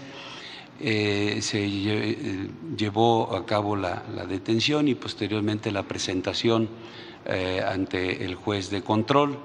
Eh, por el delito de, este, de robo de hidrocarburos, de tener en su terreno eh, este, estas tomas clandestinas y generar esta condición o facilitar esta condición de, robo de hidrocarburos. Eh, el juez de control este, da o aprueba todo lo que, lo que se presenta y determina que, quede este, pues, en prisión preventiva, mientras que la, defensa, eh, como pidió 72 horas para presentar mayores pruebas, eh, pues eh, se tenía que esperar esas 72 horas. Al darse estas 72 horas, este, se, establece ya con, con, la jueza para poder pues, determinar a la, la prisión preventiva y poder llevar a cabo todo el proceso para culminar con, lo que se buscaba. Este, eh, pues fue, fue echado abajo por la jueza porque estableció que las pruebas que se eh, presentaron ante, por parte del Ministerio Público eh, no fueron fundamentadas o suficientes para contemplar que la persona que se había detenido eh, sabía que esas tomas clandestinas estaban en su terreno, siendo él el dueño, siendo este, también un caso que no era, ya era añejo, que se le vería dando seguimiento y estableció que, que pues, eh, lo que se había presentado no era suficiente como para que eh, se esclareciera bien de que él tenía conocimiento de que ahí existían esas tomas y de que se llevaba a cabo esa actividad ilícita en el terreno de su propiedad y lo dejó en, libertad. Eso fue lo que sucedió hoy en, Hidalgo con esta jueza. En Tula, en Tula, este, Hidalgo, Tula de Allende Hidalgo. Este, esto es, eh, esto es, imagínense que este, eh, hay tomas clandestinas en mi solar, en mi terreno, ¿sí? pero yo no estaba enterado. Y ese es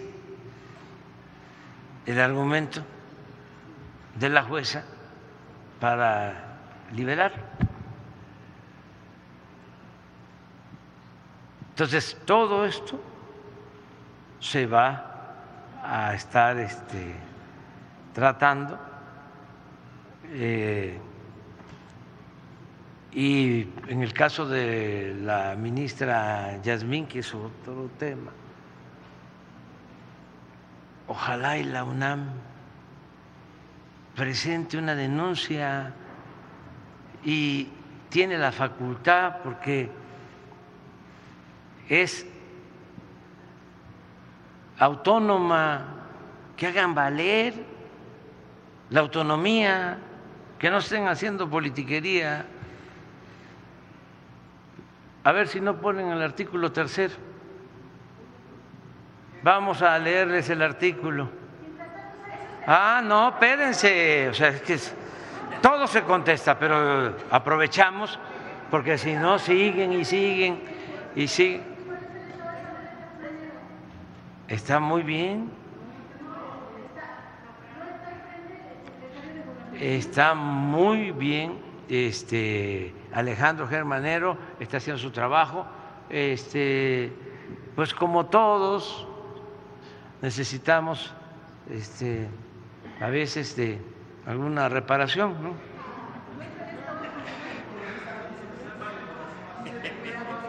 Este, pero está muy bien y eh, es una buena persona, un buen servidor público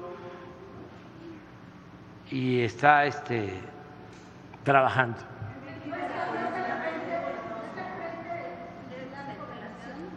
¿Cómo? a la noticia de, su, estado de salud crítico? Y que está al frente el secretario de Gobernación. No, pues imagínense eso. A ver, ¿quién dijo eso? Eh, eh, Según sus fuentes.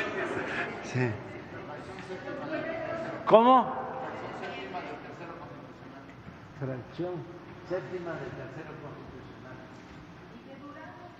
Eh, da pena, ¿eh? Leerles el artículo, pero bueno. Las universidades y las demás instituciones de educación superior a las que la ley otorgue autonomía tendrán la facultad y la responsabilidad de gobernarse a sí mismas.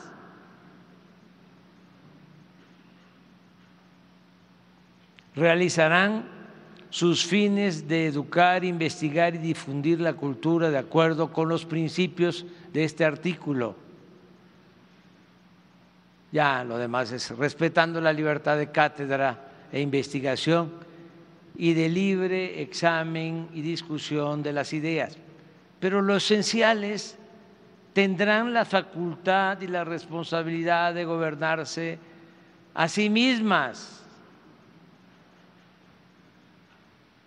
Ese es el artículo tercero, la autonomía. Entonces, ¿para qué le andan buscando tanto? Si eh, ya hicieron el procedimiento que corresponde, ya este, llevaron a cabo pues una investigación donde tienen derecho a participar todos los involucrados en el caso.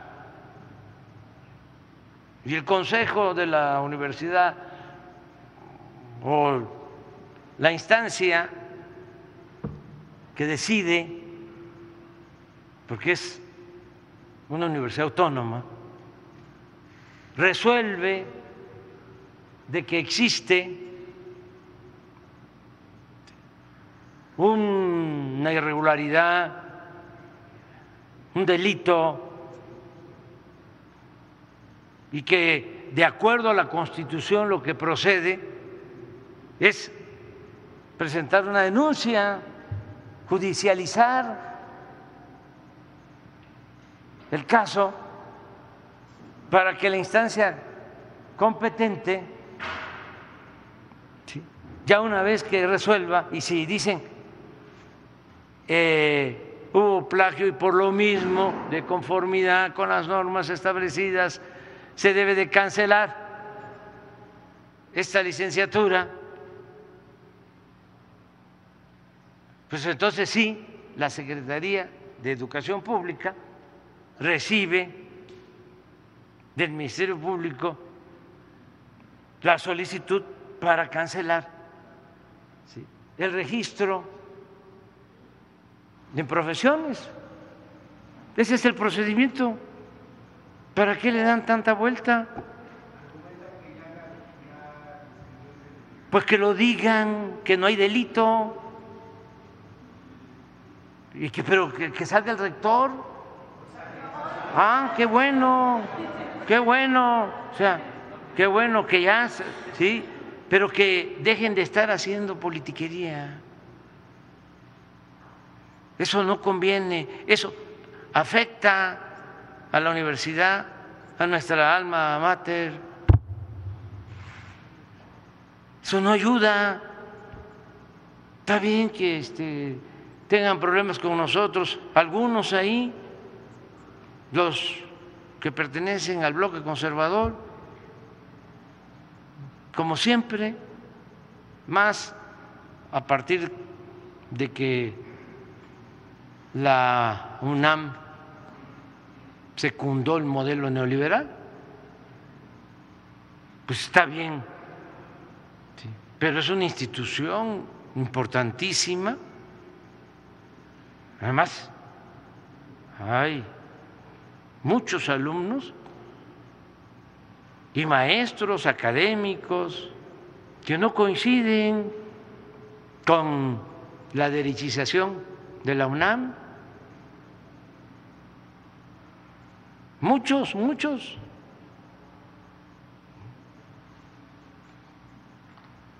Esto de que este, Narro esté ahí de dirigente opositor y que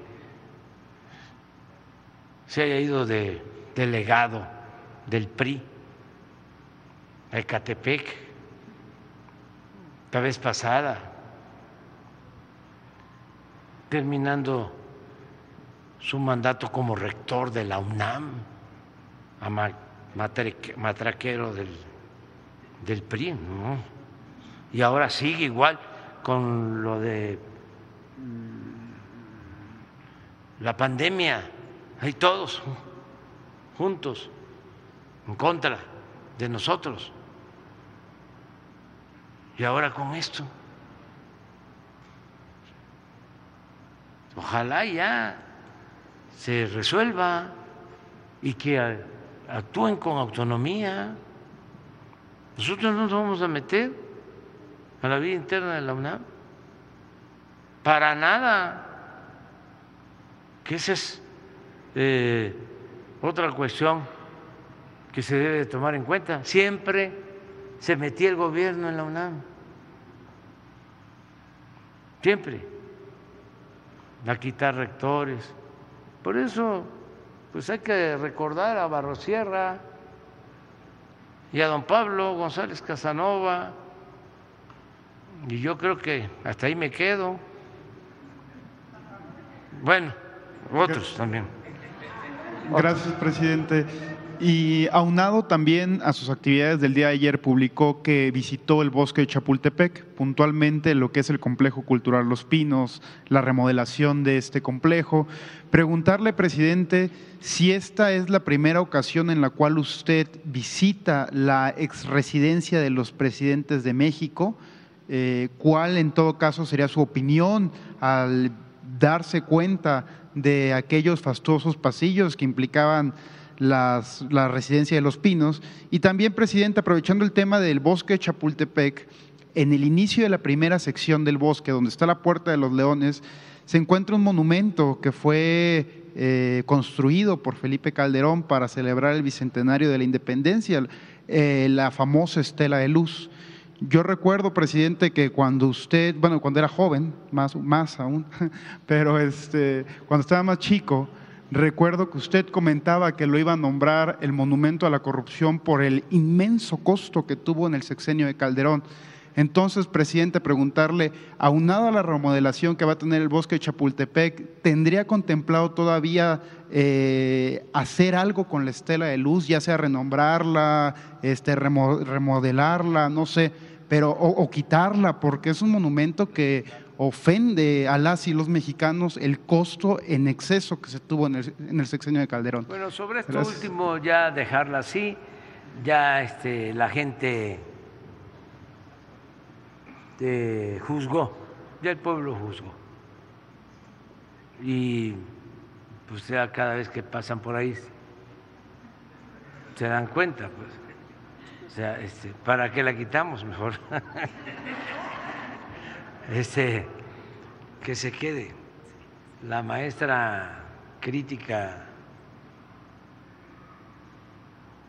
Raquel Tibol este, le puso la suavicrema. ya, ya murió la maestra, que en paz descanse.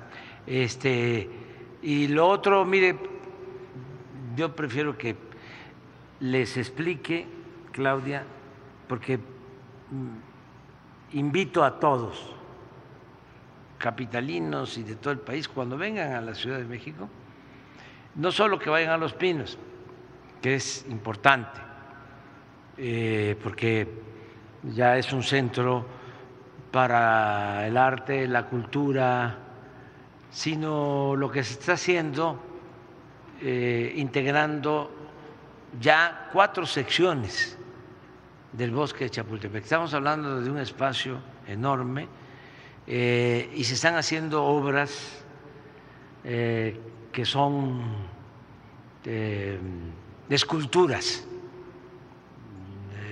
ese puente que se inauguró ayer es una escultura de Gabriel Orozco, es espléndido, muy bello, mucho, muy bello, es para disfrutar.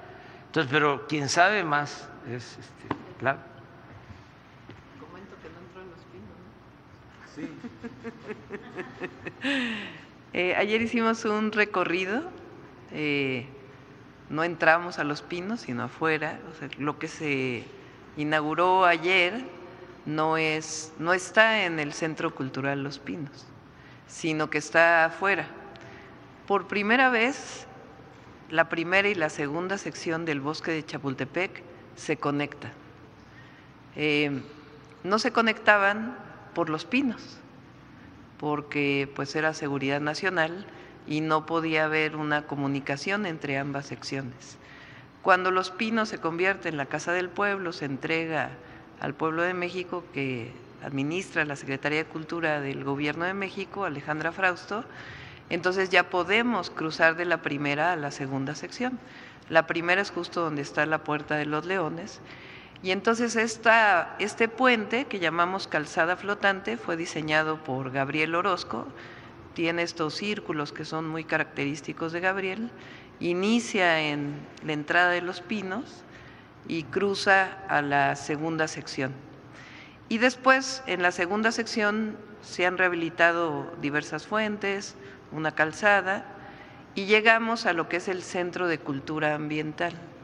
Es una obra de arte también, que es bellísima, eh, es un medio círculo y adentro es un museo que tiene en la mitad del museo, es un museo pequeño, pero el lugar quedó muy bello, tiene lajas eh, en el techo y la mitad del museo es sobre temas ambientales cambio climático, agua, y la otra mitad es sobre eh, la historia cultural de Chapultepec, que ahí se encontraron unas piezas arqueológicas que son del preclásico.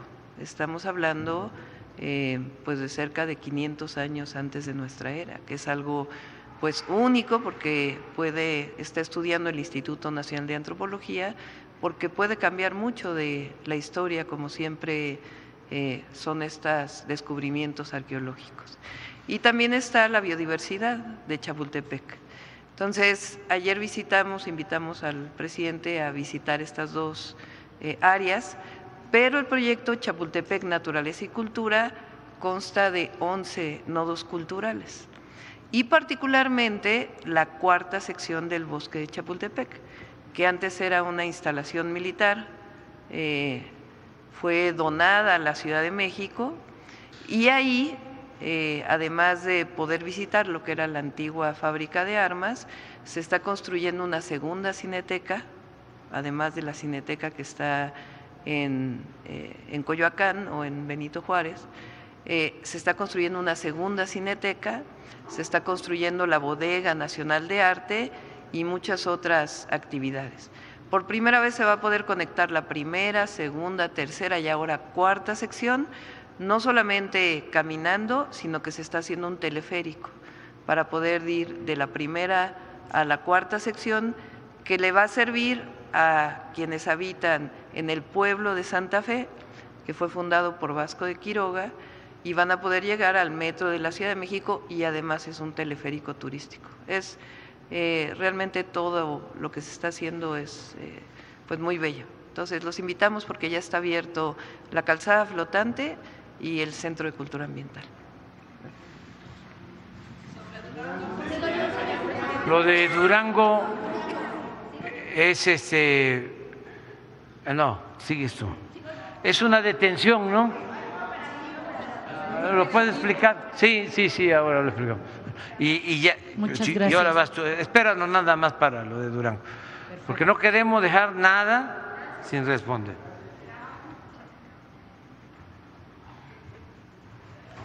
Bien, eh, en Durango, eh, este, desde la madrugada de hoy, se inició una, una operación para detener a, este, a un operador financiero del grupo delictivo de los Cabrera Sarabia, eh, afín al cártel del Pacífico.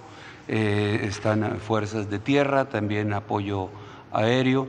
Eh, continúa eh, la actividad, se está desarrollando en coordinación con, con la Fiscalía General de la República y, otras instancias. Todavía seguimos en el proceso de esta operación para que una vez concluyendo todo lo que se tiene que hacer en el domicilio donde, donde este, se realizó esta actividad, se traslade al detenido donde establezca la Fiscalía General de la República. Sí, sí, en el transcurso del día podemos dar más información, señor presidente, este, ya que, pues, se, haya concluido pues, eh, la operación, el traslado, la puesta a disposición, eh, les podemos dar mayores datos. Sí, hay, hay detenciones eh, sobre este operador financiero. se iba, la, operación iba eh, enfocada a realizar esta actividad, sí. Sí. Hubo alguna este, agresión por parte de ellos. Tenemos el dato que hay un herido, pero no es grave de, parte de- de lo- de la gente que inició la agresión hacia las fuerzas que estaban realizando la operación, pero no, no es de gravedad. Este, es en un brazo, al parecer. No de las Fuerzas Armadas no tenemos nada, de las demás autoridades tampoco, no hay, no hay heridos. Bien. Vamos. Bien, gracias, presidente. Muy buenos días. Buenos días a todos. Susana Carreño, de Jalisco, de Puerto Vallarta, Canal 44, Radio Universidad de Guadalajara, Foro Nacional de Periodistas. Presidente, seguimos con el tema del medio ambiente, con el apoyo de, Rosa, la maestra María Luisa Albores. Y eh, ayer hubo un operativo en Puerto Vallarta de clausuras de edificios eh, en defensa del medio ambiente de desarrolladores que le mienten a la autoridad federal, que dicen que van a construir torres de 13 pisos y en realidad es el doble, 27 pisos. Ayer hubo el operativo. Pero se sigue también en la defensa de los espacios públicos, de los parques. Seguramente usted ha escuchado y sabe de la defensa del Parque Huentitán, este parque que se adquirió en 1980 y de acuerdo al decreto 10421 emitido y firmado entonces por el gobernador de Jalisco, Flavio Romero de Velasco. Él eh, adquirió un predio con la finalidad de que fuera parque. Pasaron las administraciones municipales y eh, se fueron, obviamente vieron un filón de oro en, e- en ese predio de más de 13 hectáreas, son 13.6 hectáreas para ser precisa, y bueno, eh, los habitantes de Huentitán hicieron un consejo, un grupo, una asociación para defender el parque. Lamentablemente las autoridades municipales, este parque, eh, este predio de tres hectáreas, se lo dieron a una empresa española, eh, Mecano, de Valencia. Esta misma empresa se lo pasa a otra y hoy lamentablemente vemos que quieren hacer una construcción en Iconia, se llama el desarrollo.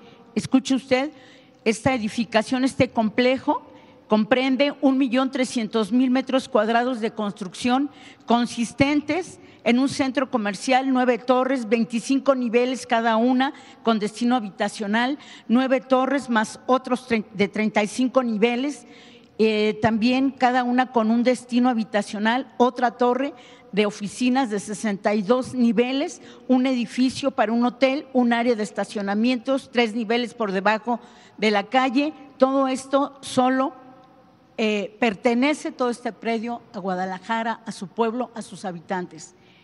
Aquí se trata también de un asunto muy indignante para todos, el hecho de que por jóvenes que fueron invitados por los eh, por el presidente de la asociación, por el pueblo de Huentitán, se sumaron ya otra generación de jóvenes, Otros están estudiando, como el caso de Javier Armenta, Iván Cisneros y Alexis Rojas, que los metieron a la cárcel por estar defendiendo un parque. ¿Qué es lo que le piden los habitantes de ese lugar? Que se investigue realmente, porque el origen histórico lo tienen los habitantes, saben qué será su parque y que estaba destinado para el uso de todos los habitantes. Entonces le pedimos, por favor, su intervención. Eh, le comento también que en esto de las construcciones, eh, las familias de Puerto Vallarta de Jalisco están sufriendo el embate de quienes van a despojar, a fraudear y con la impunidad que lamentablemente se vive en el estado de Jalisco.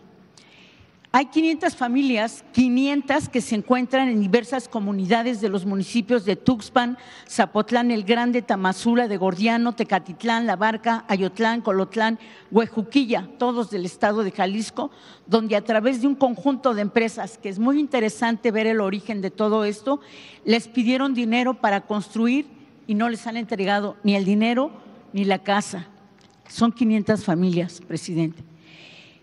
Otra más 20 familias en Puerto Vallarta fueron fraudeadas.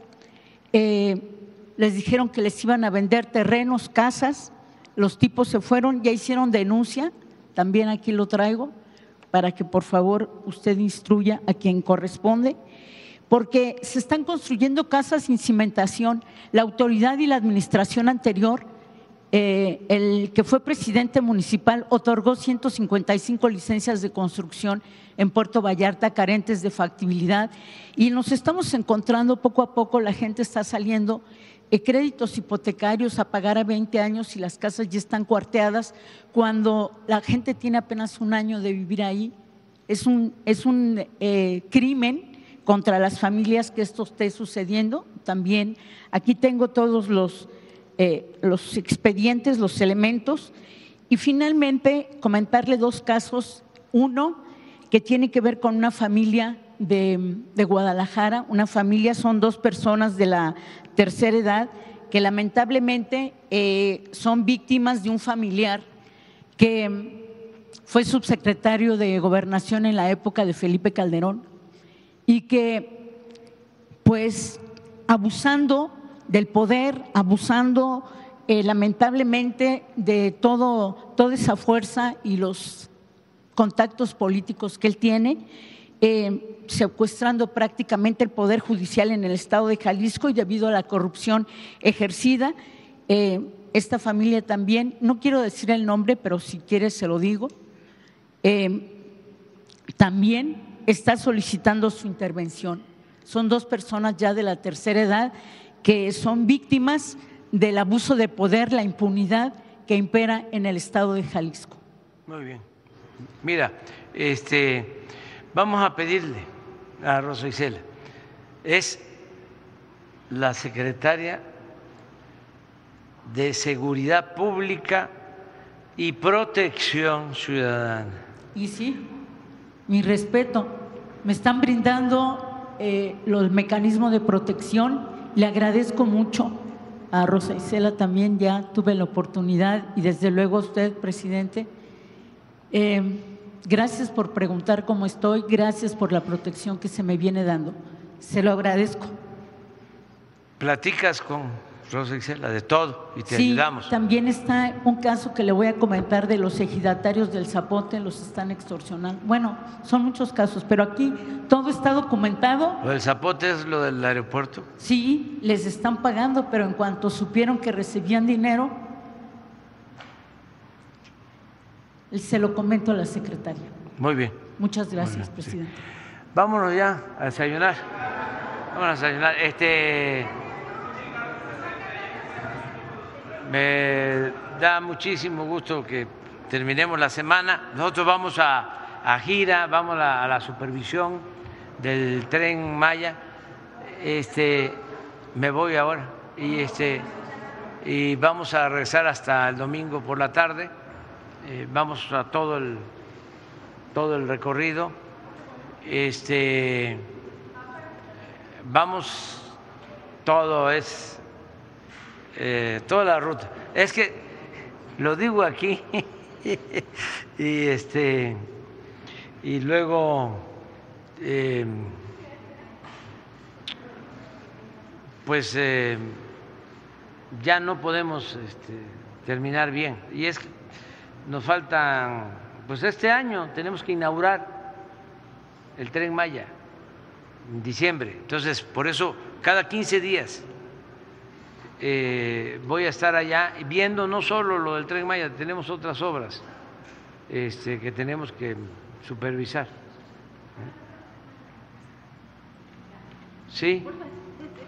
Eh, en esta semana, en esta semana se dio em, el caso de se dio a conocer de una nueva orden para el tramo 5, em, eh, que los otro grupo ambientalista este, propone.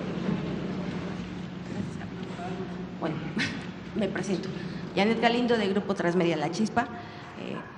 Eh, esta semana se dio a conocer eh, de nuevo otra em, orden de detención para el tramo 5 del tren Maya. Eh, ¿Perdón? Un amparo. Perdón, un amparo. Em, en, este, en esta semana usted mismo también tocaba el tema de todos los beneficios em, que va a traer el tren. Al darse a conocer este eh, nuevo amparo, eh, los ambientalistas eh, claman, de hecho, hasta una actriz em, llama a la doctora Müller para que interceda para detener esto. Su, su marido es muy necio. Este... Em, esto eh, en un momento dado no, em, no detiene eh, eh, las obras, em, no va a frenar, se va a continuar con el proyecto tal y cual está. No, ya, ya este, se resolvió todo, deben de haber otras solicitudes de amparo, pero ya se han declarado la mayoría improcedentes, fueron muchos amparos. Este, y ya eh, tenemos pues eh, libre todo el tramo. Ahora es la construcción de, de, las vías, la electrificación de las vías, eh, el tendido de los rieles, que hay que tenerlos este, bajo techo porque se oxidan Este, en fin, eh, pero nos queda mucho trabajo, eh, mucha gente está ayudando. Quiero decir que las empresas están cumpliendo, las empresas encargadas de la construcción de todos los tramos, la Secretaría de la Defensa, los ingenieros militares, todos, hay campamentos eh, y es una gran obra. Yo les este, dejaría de, tarea, a ver, ayúdenme este, a que se investigue dónde hay una obra así en el mundo. O sea, eh, sé que de carácter ferroviario no hay en ninguna parte. Hay eh, un tren que están construyendo en un país importante, pero son 750 kilómetros. Y esto es nada más el tren Maya, son 1.554 kilómetros. Aparte, toda la rehabilitación, como de mil kilómetros más, de Palenque a Coatzacoalcos, Coatzacoalcos, Salina Cruz, Istepec, a Ciudad Hidalgo, a Tapachula, límites con Guatemala. Eh, mi propósito, mi deseo es que dejemos eh, pues más de dos mil kilómetros de trenes, de pasajeros y eh, muy eh, definido el proyecto para continuar. Por ejemplo, el tren Ciudad de México Querétaro. Ya la carretera de Querétaro está saturada, muchísimos accidentes, eh, mucha pérdida de tiempo. Entonces, eh, ahí hay posibilidad. Querétaro y lo que fue la capital del ferrocarril en un tiempo, San Luis Potosí. Pero bueno, eso ya va a quedar hacia adelante, pero es un medio de transporte eh, necesario de pasajero y para la carga. Podríamos eh, continuar con, con, eso. Y ahora vamos a la supervisión del, del, del tren.